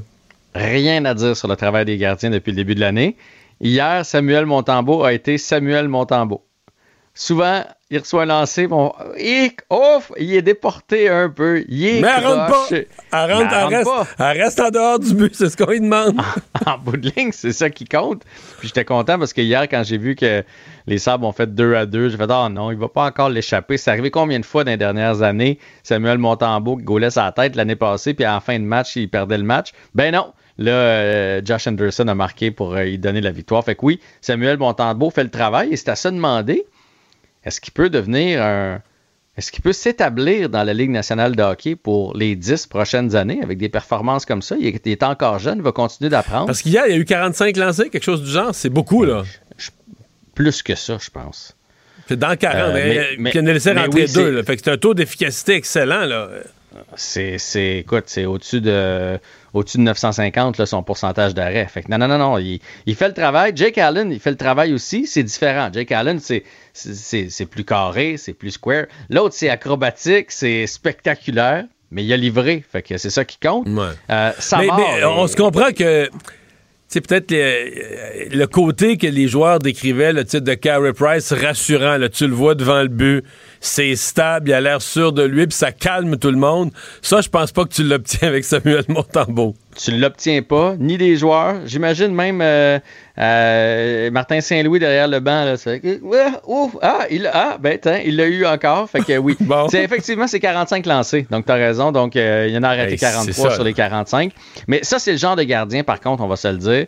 Le soir où il n'est pas dedans, il sera pas dedans. Parce que quand tu es acrobatique comme ça, qu'il y a des trous un petit peu partout, il m'en donnait 5 en première période, puis il va se faire envoyer aux douches. Mais là, pour l'instant, il fait le travail. C'est un Québécois, on peut s'en réjouir. Ça avait été un bon choix, ça, des Panthers de la Floride. Il a eu de la misère à s'installer dans la Ligue nationale de hockey. Et là, semble vouloir le faire comme numéro 2. Puis ça, numéro 2, un vrai numéro 2, tu peux rouler ta bosse longtemps. Là. J'ai un petit commentaire négatif. Tu sais comment j'aime euh, Cole Caulfield, mais il devient un spécialiste des passes horribles. Puis je mets horrible avec un H majuscule. Tu sais, des passes là, à l'aveuglette, mais en- à reculons, qui fait que toute ton équipe est prise à contre-pied, tes défenseurs, puis que l'autre équipe a tout de suite un élan, ils sont déjà en direction. Il en donne vraiment beaucoup. Là, puis tu te dis, mais à s'en aller où ce passe-là, où il essaie de faire des jeux savants pour aller chercher un gars, une diagonale, aller chercher un gars loin, mais ça se rendra jamais ce passe-là. C'est l'adversaire qui a coupe qui part avec. Mais hier soir, mais ça fait une coupe de matchs, je remarque ça, mais hier soir, il en a fait trois, je pense. Mais des passes, là, tu dis, l'entraîneur, il peut pas. Si moi je les vois, l'entraîneur les voit aussi. On dirait que, tu sais, ce qu'on appelle là, être prudent avec la rondelle, la garder précieusement, là, il l'a vraiment pas, là. Non, mais il l'aura jamais. euh, il va s'améliorer, mais il va toujours en faire. C'est le lot des joueurs offensifs. Puis un entraîneur va toujours dire faut pas que tu m'en, faut pas que tu me coûtes plus que tu m'en donnes. Puis pour l'instant, il y a un peu l'immunité parce qu'il nous en donne beaucoup. Et souviens-toi, son début de saison l'année passée, il réussissait pas à la mettre dedans, mais il en coûtait autant que ce que tu es en train de décrire. c'est ça qui faisait en sorte que Dominique Ducharme a pogné les nerfs avec. Ben, mais il me semble que les deux, trois premiers matchs de la saison, il était un petit peu plus responsable défensivement. Là, il avec le temps, ouais, c'est ça. Les vieux Peut-être qu'il prend plus de chance. J'avais l'impression hier que lui et Suzuki s'étaient dit qu'il faut avoir un bon match à l'étranger. Parce que c'est pas nécessairement leur tasse de thé aux deux. Il a shoté de partout, là, Cole Caulfield, hier. Là de partout. Il y avait la rondelle, il lançait. Mais ça, je suis d'accord. Mais moi, ça, je lui donne ce shot. Hein, il, va, il va en rentrer sur le lot. C'est ces espèces de tentatives de longue passe, la rebot par en arrière. Qui... Parce que là, tu vois, toute son équipe est prise à contre-pied. Là. Ça, ça, ça, peut coûter. Euh, ça, des, des, ça va finir par coûter. C'est des, des, passes qui ont un taux de succès. Mettons, les chances de réussite sont de 3% puis les chances de désastre sont de 80 Enfin. Et la chance que tu donnes souvent à l'autre bout, c'est une chance de catégorie A. Là, parce que ah c'est un 2 contre 1, c'est un 2 contre 2. C'est tout ça. Euh, parle-moi du CF Montréal. Une bonne nouvelle aujourd'hui. Ah oui, Samuel Piette, qui est un peu le visage du CF Montréal, qui a signé pour trois autres saisons avec une année d'option, donc 2023, 2024, 2025 et peut-être 2026. Il est à 27 ans, 143 parties dans la MLS. Puis je suis content parce que euh, le point de presse nous a laissé un peu sur notre appétit après une si belle saison. On dirait que plus personne qui voulait jouer ici. On sentait pas le on a hâte d'être de retour puis bâtir là-dessus. Fait que là, aujourd'hui, l'annonce de Samuel Piette qui va rester avec l'équipe. Euh, va s'établir. C'est un, un, Québécois. Il a le CF de tatoué sur le cœur. Donc, c'est une très belle signature et il mérite amplement ce contrat-là. Et pour les amateurs de baseball, la grande série, série mondiale, ça commence ce soir. Les Astros contre les Phillies. Les Phillies, c'est la dernière équipe qui s'est classée en série. C'était la pire fiche. Finalement, se sont faufilés, se rendent en série mondiale. Mais logiquement, les Astros vont en faire une seule bouchée. Mais on ne sait jamais. Les Phillies ont le vent dans les voiles. On va surveiller ça. Bonne fin de semaine. Toi aussi. Au revoir. Mario Dumont. Probablement capable de vous battre à n'importe quel jeu de société tout en débattant des enjeux de société. Cube Radio. Cube Radio. En direct à LCN. C'est le moment d'aller retrouver notre collègue Mario Dumont. Bonsoir, Mario. Bonsoir. Euh, le ministre Pierre Fitzgibbon, qui est encore visé par une enquête du commissaire à l'éthique, c'est la cinquième. Mario, est-ce que c'est le code qui doit être réformé ou plutôt le comportement de M. Fitzgibbon qui doit changer? Bien, à la limite, je pourrais répondre les deux parce que c'est vrai que le code est très restrictif pour quelqu'un comme lui. À moins, à moins qu'on décide comme société, quelqu'un qui est passé dans le monde des affaires, qui a joué plein de rôles, on veut plus voir ça en politique. Là. Puis quelqu'un, il y a des gens très à gauche qui, pensent ça. Il faudrait qu'on devrait avoir en politique des militants euh, écologistes ou sociaux, mais pas de gens qui viennent du monde des affaires. Mais sinon, c'est vrai que le mm. code, il a ses problèmes. Par contre, le code, c'est le code toi, Julie, tu peux penser que le code de la route contient un certain nombre de dispositions qui ne sont pas adaptées à la réalité d'aujourd'hui, mais tu peux pas faire comme si elles n'existaient pas. Quand le code est en vigueur, il s'applique à tout le monde. Euh, c'est ça le code pour l'instant. Tant que les parlementaires ne, s'entendent pas sur une nouvelle version, euh, le ministre Fitzgibbon doit s'y conformer. Et là, on se le cachera pas, c'est le début d'un autre mandat, tu qui dit, ah, on part un nouveau mandat, on veut le partir sur des nouvelles bases, on veut corriger ce qui n'a pas marché dans le premier, etc. Et là, on repart encore avec, avec cette affaire-là, d'un dossier d'un ministre en plus dont les fonctions, hein, les pouvoirs, les fonctions ont été élargies, alourdies. Euh, et on repart avec un dossier de, la commissaire à l'éthique. C'est pas agréable pour euh, M. Legault, pour l'équipe euh, libérale, c'est bien évident. Puis d'autant plus que M. Fitzgibbon a accueilli ça quand même avec une certaine désinvolture, comme si, ben là, lui était écœuré de ces affaires-là, puis les gens comprennent pas comment ça marche, mais les règles sont là, là expulsion de la députée libérale Marie-Claude Nichols. Il y en a plusieurs qui ont cru aujourd'hui que peut-être il y aurait une éventuelle réintégration en se disant euh, ben, ça n'a pas de bon sens d'exclure, d'expulser une députée pour des raisons comme celle-là. Madame Nichols soutient qu'elle va demeurer députée indépendante. C'est ce qu'elle a dit dans une déclaration par communiqué. Euh, Mario, est-ce que les jours de Madame Anglade sont comptés? Ça regarde mal, hein? Quand les langues commencent à se délier, des anciens députés, des anciens ministres qui sortent sur la place publique, là sais, le Parti libéral, là, historiquement, c'est pas un parti où les gens placotent sa place publique. Puis quand ils sentent, quand ils se sentent autorisés à parler, quand les langues sont déliées, c'est parce que ils sont, comment dire, le bateau, le bateau a quitté le port, là. Ils sont partis. Donc, euh, je pense que ça devient très difficile pour Mme Anglade, euh, qu'on n'a pas entendu d'ailleurs dans cet épisode, dans les 48 dernières heures. Je. T'as référé, Julie, au. Au communiqué de la, de la députée de Mme Nichols. Je vais en mhm. faire ma propre interprétation. Elle dit Moi, je reste députée. Elle dit dans l'avant-dernier paragraphe ou le dernier paragraphe, moi, je continue d'avoir des valeurs. Bon, voilà, mes valeurs, elles, ne changent pas. Elles demeurent libérales. Je vais le traduire dans mes mots, son communiqué. Je reste là pour l'instant, puis je suis prêt à revenir dans le caucus quand Mme Anglade sera plus là.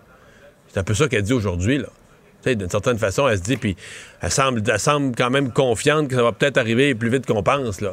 Euh, mais euh, mais il y a un malaise. Là. Cette expulsion-là de Marie-Claude Nichols, ça passe pas. Euh, Lise c'est une personne très aimée. Je faisais repasser dans mon émission ce matin les images à l'assermentation libérale les députés libéraux rentraient, puis Mme Thériault était plus députée, elle ne s'est pas représentée, mais elle est venue assister, par solidarité, elle est venue assister. Les gens se pitchaient sur elle pour la prendre dans leurs bras, une petite tape sur l'épaule. Les gens aiment les stéréos et respectée dans le caucus. Alors, quand elle vient hier soir euh, au bilan à la LCN dire à Paul Larocque que ça n'a mhm. pas de bon sens, qui a fait une sortie, elle, contre Dominique Anglade à ce moment-ci. Il faut penser qu'à l'intérieur du caucus, dans le parti, parmi les militants, ça sonne les cloches, là, une sortie comme celle-là. Parti conservateur du Québec, euh, j'aimerais ça t'entendre, Mario, parce qu'il y a quand même 500 000 Québécois qui ont voté pour, euh, pour ce parti-là au Québec. Les candidats, les, organisateurs vont se réunir demain à Drummondville pour faire le bilan euh, de la campagne électorale. Et aujourd'hui, Éric Duhem souhaite avoir un salaire de député. C'est autour de 100 000 On sait que le parti va recevoir 1,3 million de dollars chaque année pour les quatre prochaines années. Est-ce que c'est légitime, cette requête d'Éric Duhem, selon toi? 100 100% C'est ce qu'on fait euh, quand un chef n'est pas élu. Je veux dire, euh, un parti là, fait ses priorités. Ils ont un budget, tu viens de le dire. Ils ont une subvention du gouvernement d'1,3 million par année, plus ils vont recevoir des dons. Mettons que ça leur fait un budget d'un million et demi par année. Disons, faisons un chiffre. Mm-hmm. Ben, c'est quoi tes priorités? Bon, ça te prend un local, ça va te prendre quelques organisateurs, mais donner une paye au chef, à mon avis, c'est dans le top 3 ou dans le top 5 des priorités, de s'assurer que le chef va être disponible, va faire des tournées. C'est lui le porte-parole, c'est lui la voix du parti, etc. Donc, euh, oui, ça me paraît, euh, même un salaire de base du simple député pour un chef, ça me paraît fort raisonnable euh, comme, comme demande. L'autre question, donc on va voir qu'est-ce qu'ils vont dire de cette demande-là. L'autre question qu'on va surveiller, c'est est-ce qu'il va y avoir vraiment une contestation d'Éric Duhem? Parce que ils vont revenir sur la campagne, il y a des insatisfaits. Il y a des choses à regarder dans leur campagne, à mon avis. Il y a des questionnements. Est-ce qu'ils sont trop misés sur la communauté anglophone? Est-ce qu'ils sont trop mhm. collés sur les complotistes? Puis ça fait fuir certains électeurs, etc. Il y a des questions à se poser. Puis les, erreurs, ces affiches électorales, c'est sûr qu'il y a des gens, il y a manqué de compétences à quelques endroits, mais c'est une jeune formation, première élection. Mais ceux qui voudraient contester véritablement le leadership d'Éric Duhem, mais ça, c'est une vraie farce. Là. Je dis, voyons, euh, je comprends que s'il n'y avait pas eu Éric Duhem, il n'y aurait pas eu de faute de ces pancartes. Pourquoi? Parce qu'il n'y aurait pas eu de pancartes. Il n'y aurait pas eu l'argent, il n'y aurait pas eu l'organisation, il n'y aurait pas eu le monde pour les poser. Fait que là, mm. si, si vous avez ce que vous avez, si votre parti est rendu où il est, je comprends la déception de ne pas avoir un député, mais si votre parti est rendu où il est, c'est merci Éric Duhem, là. Éric, Éric, Mario, quel lapsus. Mario Dumont, merci beaucoup. Bonne soirée, bon week-end. On vous écoute ce soir en reprise à 20h à l'ICN. Mais ben voilà qui met un terme à notre émission, la dernière de la semaine. Je vous souhaite une très agréable, une très belle euh, fin de semaine. Euh, on se retrouve lundi 15h30. Cube Radio.